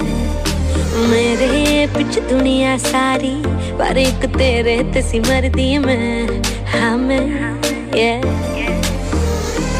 पर रखी ना तू कोई खुश फहमी जदों वेखेगा तू मैं विच ग्रामी। फिर मेरे नाल खिच्ची फ़ोटो अपने फ्रेंडा नु तू कड के वखावेगा। गाने मेरे ही तू लावेगा। ਜਦੋਂ ਗੱਡੀ ਤੂੰ ਚਲਾਵੇਂਗਾ ਲਾ ਲਾ ਲਾ ਲਾ ਲਾ ਲਾ ਗਾਣੇ ਮੇਰੇ ਹੀ ਤੂੰ ਗਾਵੇਂਗਾ ਲਾ ਲਾ ਲਾ ਲਾ ਲਾ ਲਾ ਜਦੋਂ ਗੱਡੀ ਤੂੰ ਚਲਾਵੇਂਗਾ ਲਾ ਲਾ ਲਾ ਤੇਰੇ ਪਿਆਰ ਦੀ ਇੱਕ ਮੈਨੂੰ ਲੋੜ ਸੀ। ਬਾਕੀ ਹੋਰ ਕਿਸ ਚੀਜ਼ ਦੀ ਨਾ ਥੋੜ ਸੀ। ਵੀ ਤੂੰ ਕਦਰ ਨਾ ਪਾਏ ਮੇਰੇ ਪਿਆਰ ਦੀ ਕਿਉਂਕਿ ਦਿਲ ਵਿੱਚ ਤੇਰੇ ਕੋਈ ਛੋੜ ਸੀ। ਮੇਰੇ ਉੱਤੇ ਬਸ ਕਰਦੀ ਤੂੰ ਡਾਊਟ ਸੀ। ਹਰ ਵੇਲੇ ਨਾਲ ਕਰਦੀ ਤੂੰ ਸ਼ਾਊਟ ਸੀ। ਕਦੀ ਮੇਰੀ ਕੋਲੋਂ ਪੁੱਛ ਮੇਰੀ ਮਰਜ਼ੀ ਕਿਉਂਕਿ you it was all about ਸੀ। ਜਿੰਨਾ ਕੁੜੀਆਂ ਦੇ ਪਿੱਛੇ ਤੂੰ ਫਿਰਨਾ ਹੈ ਉਹ ਸਾਰੀਆਂ ਮੇਰੀ ਫੈਨ ਜੋ ਕੁਝ ਜਾ ਕੇ ਉਹਨਾਂ ਨੂੰ ਤੂੰ ਕਹਿਣਾ ਹੈ ਉਹ ਆ ਕੇ ਮੈਨੂੰ ਕਹਿਣ ਹੁਣ ਮੈਨੂੰ ਕੋਈ ਪਰਵਾਹ ਨਹੀਂ ਤੇਰੀ ਮੇਰੀ ਇੱਕ ਹੋਣੀ ਰਾਹ ਨਹੀਂ ਕਰਨੀ ਮੈਂ ਤੇਰੇ ਨਾਲ ਸਲਾਹ ਨਹੀਂ ਫਿਰ ਕਿਵੇਂ ਤੂੰ ਮਨਾਵੇਂਗਾ ਗਾਣੇ ਮੇਰੇ ਹੀ ਤੂੰ ਗਾਵੇਂਗਾ ਲਾ ਲਾ ਲਾ ਲਾ ਲਾ ਲਾ ਜਦੋਂ ਗੱਡੀ ਤੂੰ ਚਲਾਵੇਂਗਾ ਲਾ ਲਾ ਲਾ ਲਾ ਲਾ ਲਾ ਗਾਣੇ ਮੇਰੇ ਹੀ ਤੂੰ ਗਾਵੇਂਗਾ ਲਾ ਲਾ ਲਾ ਲਾ ਲਾ ਲਾ ਜਦੋਂ ਗੱਡੀ ਤੂੰ ਚਲਾਵੇਂਗਾ ਲਾ ਲਾ ਲਾ ਲਾ ਲਾ ਲਾ yeah, yeah.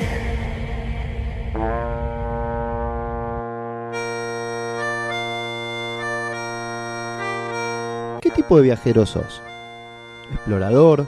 ¿Planificador? ¿Fotógrafo compulsivo o aventurero? ¿Cuál suele ser el peso de tu equipaje?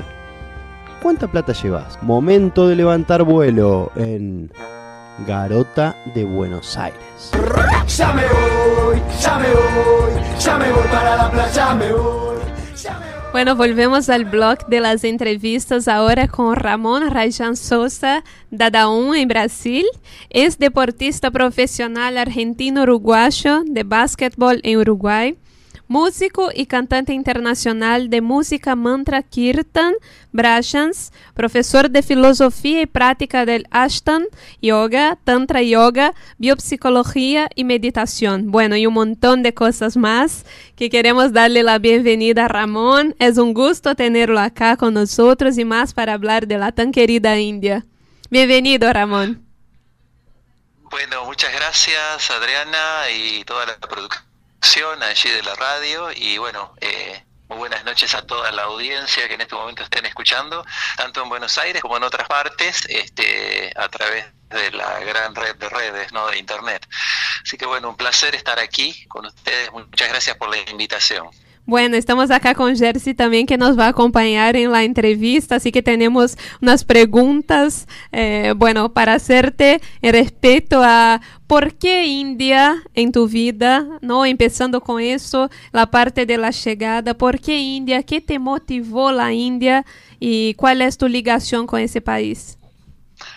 Bueno, eh, en el año 1986 yo vivía en Montevideo, Uruguay, donde me desenvolvía en mi carrera deportiva como jugador de básquet. Eh, jugué en tres diferentes divisionales hasta llegar a primera división y ya incorporaba algunas técnicas de yoga en lo que era el deporte profesional. Este, un queridísimo amigo mío, Juan Domínguez de Montevideo, que había tomado contacto con estas corrientes de la India,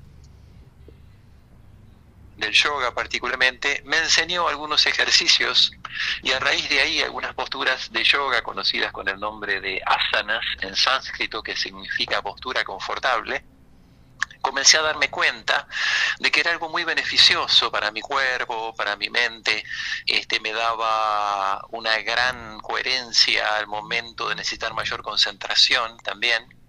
Ah, en los partidos, no en momentos difíciles. El básquet es un deporte que te exige mucho, en pocos segundos tenés que resolver cosas que pueden ser muy trascendentes, no para el equipo en general.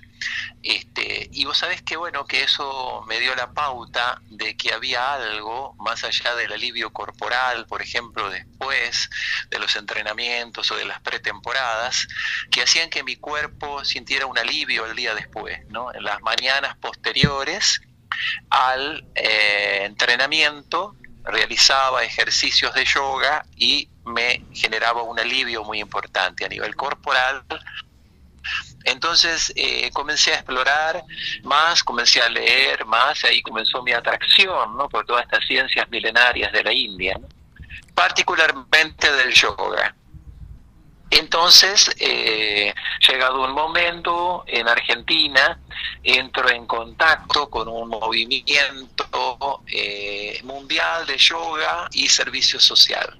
Entonces, el maestro fundador de este movimiento este, es quien realmente, en definitiva, eh, me inspira y siento el llamado a una combinación de un camino relativamente eh, sano y espiritual en la forma práctica, ¿no? a través de la práctica del yoga, y al mismo tiempo no olvidar que hay un mundo que necesita también este, ser atendido, ser aliviado, ser contenido, ser de alguna manera también este, tenerlo presente, podríamos decir. Entonces esa combinación me gustó y adopto este camino a partir de ese, de ese momento, 1987, y me desvinculo del deporte profesional y me dedico de lleno al camino del yoga, realizando los primeros cursos, eh, atendiendo los primeros seminarios y retiros en Brasil, y posteriormente viajo a la India en 1990 Ujú. eh, para hacer una primera una primera incursión en la India. Entonces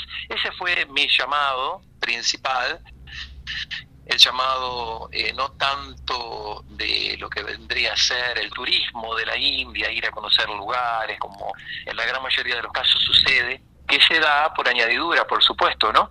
Que vos a medida que vas pasando por algún sitio vas conociendo también y demás. En mi caso puntual fue una investigación eh, muy personal al respecto de estas ciencias milenarias, particularmente del yoga. ¿Sí? ¿Se puede decir que fue un llamado también vocacional en ese sentido? Podemos decir, podemos decir, pero eh, yo lo, lo definiría como eh, un, un llamado este, que también tiene eh, un, diríamos, un, condimento muy personal y viste cómo es eso que hay siempre muchas diferentes influencias en la cultura religiosa de Occidente en este caso. Bueno, nosotros aquí en Argentina, Uruguay, el mismo Brasil, con una influencia muy importante del cristianismo, este, de alguna manera eh, nunca me había del todo convencido, ¿no? El esquema, diríamos, clásico este, del cristianismo como nos, fue inculcado. Aquí siempre pensé que había algo más vívido del alma, del espíritu, que había, que existía algo más, ¿no? Que de- debería ser este, percibido, sentido, realizado y vivenciado en el aquí y el ahora, ¿no? Y no esperar a un tiempo particular para ese encuentro con lo supremo, con Dios y demás. Bueno, entonces un poco eso también, ¿no? Este es un llamado interior, podríamos decir. ¿no? Sí, que Un capaz llamado- que... Sí, sí, sí, sí, pero se combinó, por supuesto, ¿no? con toda la formación, este, que al día de, de hoy eh, es lo que, bueno, lo que vos mencionaste, que uno fue aprendiendo todas estas ciencias y filosofías, y lo que uno hace también es compartir esto con personas que estén interesadas, este, inclusive con personas del área y profesionales, este, que quieran incrementar su conocimiento y también, o sea, la- el perfeccionamiento de la práctica. Entonces, este, me especialicé particularmente no solo en el área de yoga, sino también en el área de la música, diríamos, no dentro de esta corriente, ¿no? Que hoy por hoy se conoce como música mantra, también nosotros lo llamamos este, eh, como eh, música devocional, también este, eh, en el contexto, diríamos, no para una presentación así muchas veces como hicimos el sábado anterior, realizamos estas, estos encuentros de música sutil, ¿no? como, como una, como una, diríamos, una temática, no una eh, eh, presentación de la música ligada muy, muy a todo lo que es la sanación a través del sonido, de la vibración, del canto, y esto, bueno, lo vincula a otras técnicas también, como la terapia del canto, ¿no? Como la psicoacústica, ¿no? También. Y bueno, y por supuesto, no estamos este, explorando continuamente, ¿no? Con todo esto que es diferentes formas de afinación, como la afinación 432, la afinación más eh, grave, que eh, vinculada, diríamos, ¿no? todo el concepto de la teoría de cuerdas, ¿no? Y de resonancia Schumann, era la afinación en la que componían los grandes músicos como Mozart, Beethoven, ¿no? Este Bach. Entonces, este trabajo en- actualmente aquí en Buenos Aires con un gran músico eh, de aquí de Buenos Aires, con gran eh, guitarrista y maestro de la música, Miguel Obando. Entonces ge- generamos una gran fusión este musical con el ingrediente, diríamos, ¿no? De la música oriental. Y vale salientar también que tiene un, un canal ahí en YouTube donde, bueno, tienen todos esos mantras, tiene una meditación guiada muy linda para los que quieran seguir y acompañar. Está como Ramón Sosa, ¿no, Ramón? Ramón Rayan Sosa, el canal de YouTube, también hay un canal, hay, hay este, unas, eh, diríamos, eh, listas, unas colecciones que están en SoundCloud, también con el mismo nombre, Ramón Rayan Sosa. Eh, Ramón, bueno, eh, Ramón es un nombre más común, Rayan es un nombre espiritual, R-A-I-N como Rain en English, no en inglés, Rain y J-A-N, Rayan eh, Sosa, Sosa como Mercedes Sosa, S-O-S-A. Entonces, eh, sí, sin duda que bueno, ahí van a poder encontrar material. Trabajo mucho en vivo, ¿no? En Brasil, en grandes este, eventos, cursos, no retiros. Este, van a poder observar diferentes experiencias, ¿no? Y también eh, se realizan algunas eh, producciones de estudio, este, que son más refinadas de pronto, ¿no? Eh, pero me encanta y me gusta mucho todo lo que es en vivo, porque ahí es donde siento verdaderamente eh, la finalidad de este tipo de música, ¿no? Que no es tanto una cuestión tan estética, ¿no? Y de tantos arreglos y de tanta virtuosidad, sino que más bien es una experiencia vibratoria, vibracional. Es una experiencia directa de sanación a través del sonido, De del música. canto y también con el, con el ingrediente del movimiento, de la danza. ¿No? Ahora está muy también en auge todo lo que es biodanza. Bueno, esto ya se hacía milenariamente en Oriente, eh, la famosa danza que se usa en la música, eh, en el caso del kirtan, por ejemplo, que es una de las prácticas ¿no? de combinación de danza, canto, de mantra, con también en la parte ideativa, la parte de la concentración, no solamente es repetir una frase en sánscrito, es un mantra, sino también la idea es muy importante. sea, acostumbrar a la mente a esa concentración, a esa, diríamos, a esa capacidad de poder traer, diríamos, ¿no? Eh, la vibración positiva ¿no? que genera la práctica de este estilo de música, de este tipo de música. Cuando se hace personalmente tiene un efecto y es bueno y es positivo también, pero cuando se hace grupalmente todavía es más potente. Eso lo he realizado infinidad de veces. Entonces hay algunas experiencias que son de esa naturaleza en vivo con grupos de 100, a veces 200 personas, a veces menos, pero bueno, generalmente oscila este, que cuando la cosa es grupal, por más que sea un grupito de 10 personas, este, o, o cinco personas, ya la práctica verdaderamente tiene otra connotación, tiene otras características y es muchísimo más beneficiosa. No solamente se beneficia ese núcleo, ese grupo puntual particular, sino que también hay una vibración que se expande, hay una frecuencia vibratoria que se expande en un radio que muchas veces no sabemos cuál puede ser su alcance de beneficio y positivo en el área donde se realiza. ¿Sí? Ramón, eh, perdona y cortarte, solo quería hacerte una última pregunta rápida, eh, lamentablemente ya estamos cortos de tiempo.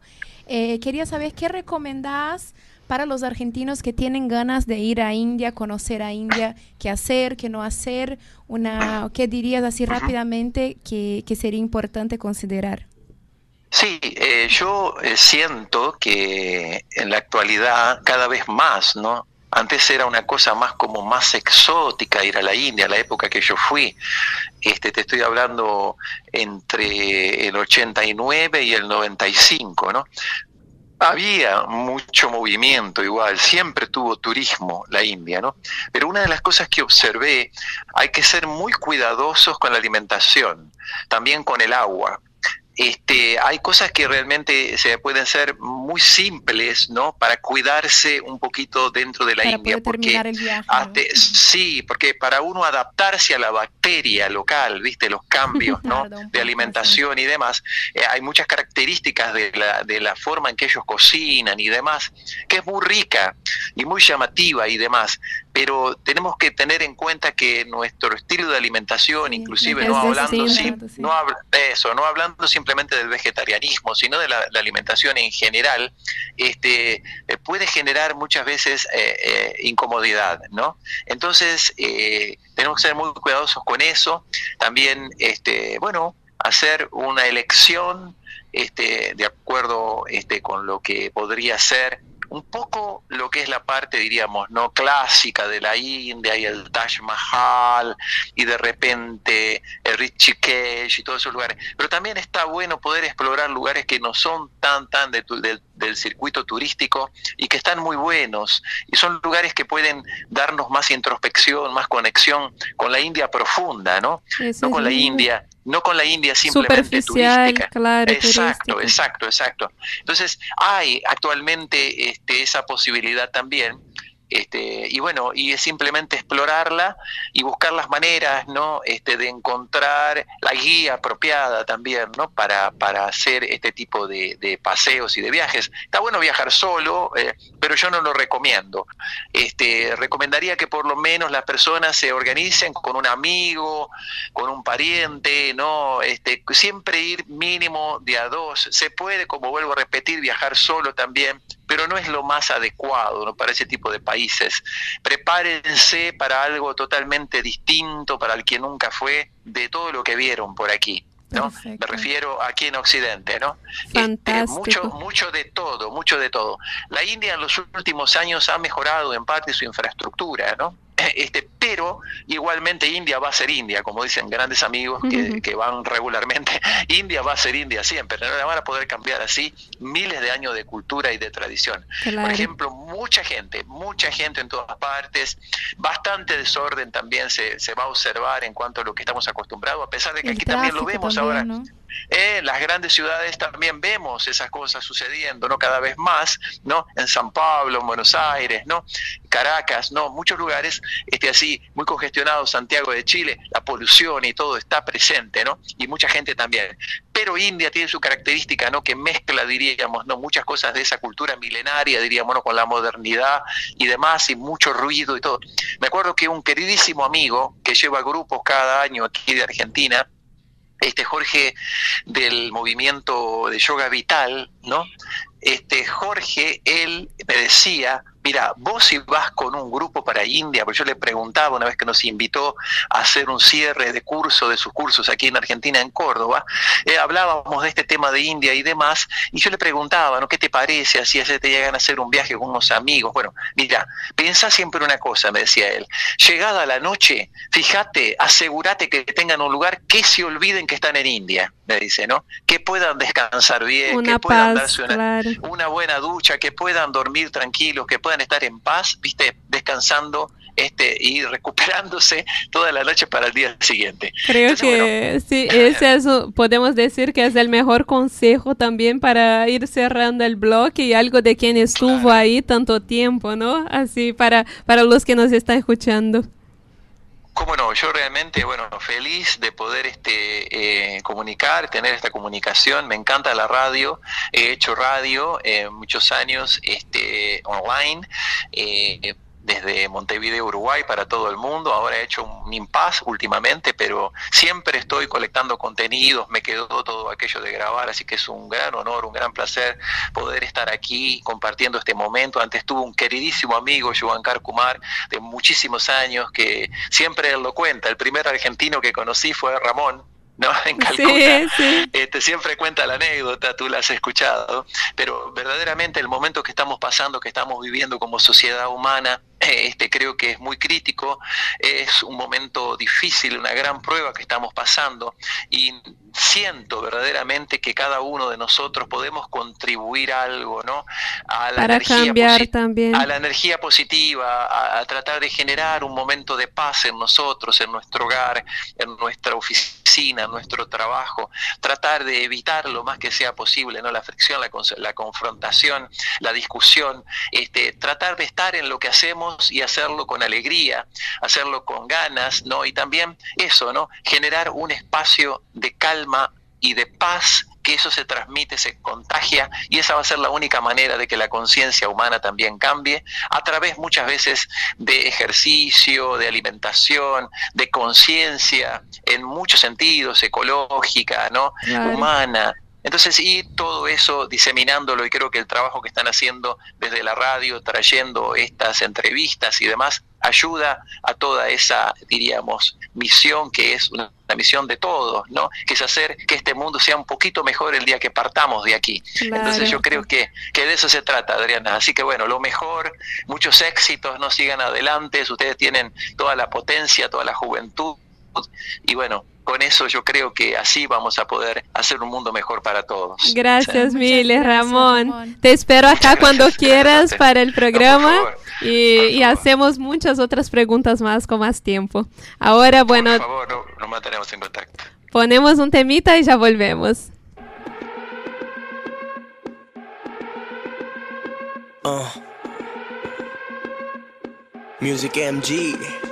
तुझे बीच सड़क में रोक के दूँगा मौके देखने के मेरे शो के शो के इट्स ओके तेरे पीछे पड़ा हूँ लाखों लड़कियों के दिल ठोके ठोके।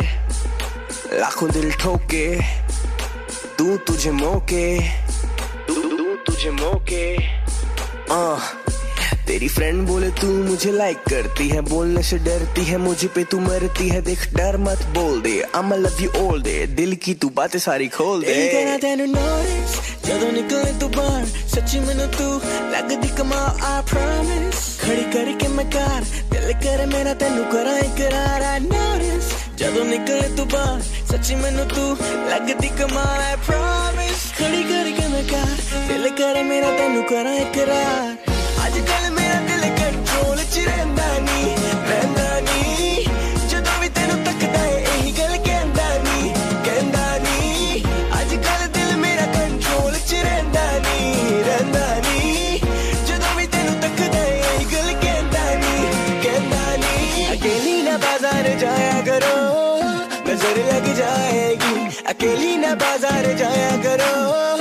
नज़र लग जाएगी। अकेली न बाज़ार जाया करो। नज़र लग जाएगी। अकेली न बाज़ार जाया करो। नज़र लग जाएगी। बात ना मैं करता कॉम्पीट वो introduction call me the beast आए हमें दूर से बेबी ओवरसीज तेरी कसम में सी देखी ना चीज़। कोला कोला अगदा तू गोला। पहली बाज़ार विच तू बेलो रोला हम हम्म, कर दी तू मेरा मर्डर हम टेम्परेचर हार्ट करे बर्न पता नहीं की but you stuck in my brain one of a kind बाकी सारियाँ ने सेम तेनू पता, तेनू करदा मैं चेक करी ना माइंड ऐसी कर देना चेस मुझे करना तू challenge let's make a movie we will call it Kardashian अरे लीना बाज़ार जा जाया करो। से ये होता ना मैनेज सुन कल ही तो शॉपिंग इतनी करी है, अभी जरा वेट तू कर ले। हर बार मैं ही करूँ प्यार की बातें, आज निशेट तू कर ले। कल ही तो शॉपिंग इतनी करी है, अभी जरा वेट तू कर ले।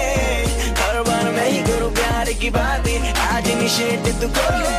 दस दे तू मैनू, केड़ा करदा है जादू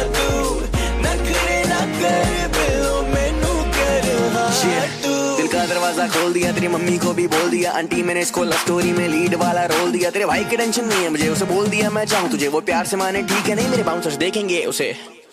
तू क्यों चिंता कर रही है? साला है अपना, मान जाएगा। तू सुन। अकेली न बाज़ार जाया करो, नज़र लग जाएगी। अकेली न बाज़ार जाया करो, नज़र लग जाएगी। अकेली न बाज़ार जाया करो, नज़र लग जाएगी। अकेली न बाजार जाया करो नजर लग म्यूजिक एम जी ना जाना जा कर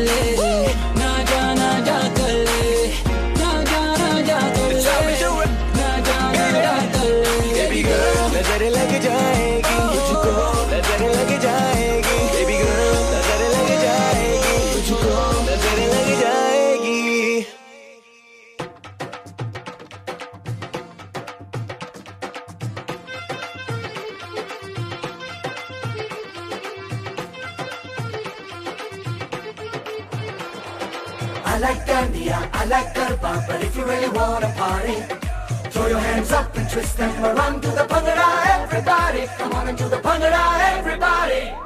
I like Gandia, I like Garba, but if you really wanna party, throw your hands up and twist them around to the Bhangra, everybody. Come on do the Bhangra, everybody.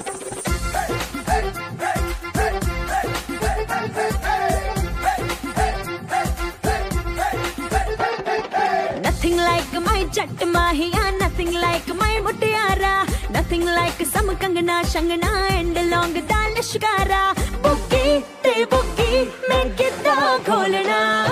I to go crazy, कि जब बजते Punjabi wedding song I तो go crazy कि जब बजते पंजाबी वेडिंग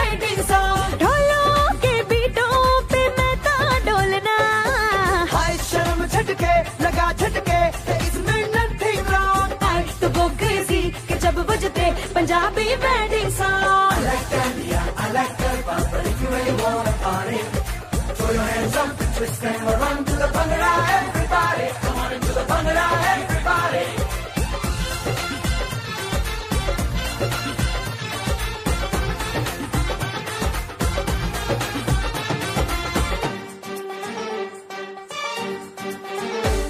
ए बाजा ते गाजा ते घोड़ी ते शामियाना लड्डू ते शड्डू ते लस्सी ते खाना वाना हैप्पीनेस मक्खन मार के हो गई मल्टीप्लाई चाचा ते चाची ते मामी ते बीजी बीजी होटो ते लाली ते पोनो में थ्री जी बीजी। शोशा वाली गर्म हवा पे कर दी रहती फ्लाई छेती शैंपेनो के ढक्कन खोलना। आई तो गो क्रेजी कि जब बजते Punjabi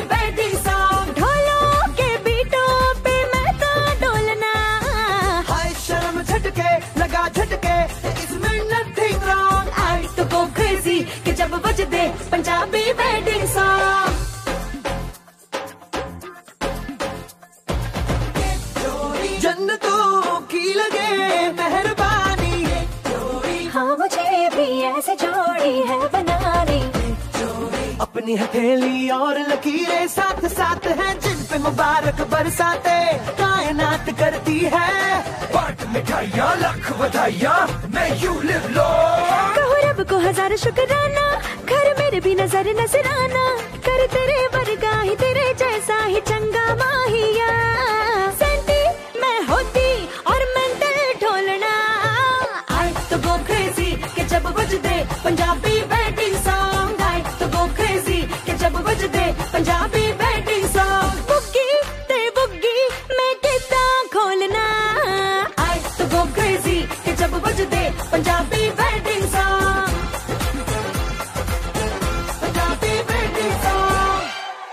foto, varias palabras, Palabras más, palabras más, palabras menos. postales de ayer, hoy y mañana.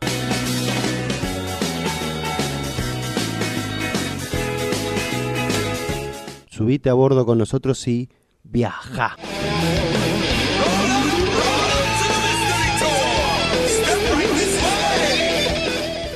Bueno, el programa ya se está terminando y para que no se equivoquen cuando viajen a India y no pasen un mal momento allá, tomen nota de lo que vamos a decir.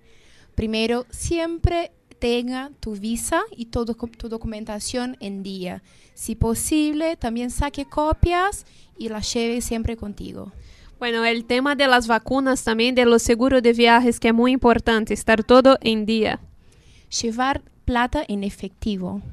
Bueno, en la cuestión de la sanidad, llevar siempre un jabón o un papel higiénico. Así que comprar siempre agua embotellada, tratar de no comer frutas o comidas que pueden haber no sido lavadas. Sí, y llevar siempre eh, ropa de tejidos ligeros. Bueno, como saben, la mayoría de los hoteles, especialmente por, por el sudeste asiático, eh, encontrarán enchufes tipo C, pero nunca está de más llevar un adaptador universal para eso. Así que es una pena que el programa pasó muy rápido, teníamos mucha gente interesante para hablar, mucha gente para comentar. Sí, fue un, un gran día, un gran programa. Sí, hablar de India es muy, es mucha cosa para hablar en tan poco tiempo. Así que nada, momento besos, agradecer a todos los que nos mandaron audios, los que están escuchando, los que están presentes, la gente de Brasil, los de acá, de siempre. Esperamos que les haya gustado el programa. Sí, tengo que mandar besos a todos. Están ahí todos mi familia escuchándome. Mis padres, Saulo y Mauriza, eh, mi hermano Jean, mi cuñada Maísa, mi primo Mauricio, que es de allá de Vila dos Gatos, eh, mi tía Lucía, Rogerio, Selma, mi tía Adriane, Noelle y Josi, mi amigo. Un beso a todos y muchas gracias por escuchar. Aunque sea en portugués, están ahí intentando entenderme. Y un beso especial a Noah, ¿no? A Noah. Sí, a Noah, mi sobrino lindo que nació. Bueno, eh, un gusto estar con ustedes. Los esperamos en el próximo lunes en ese mismo horario. Un beso bien grande a todos que nos acompañaron siempre. Y bueno, acompañen todo también por la página Garota de Buenos Aires y la Idea Fija Radio. Un beso y feliz semana a todos.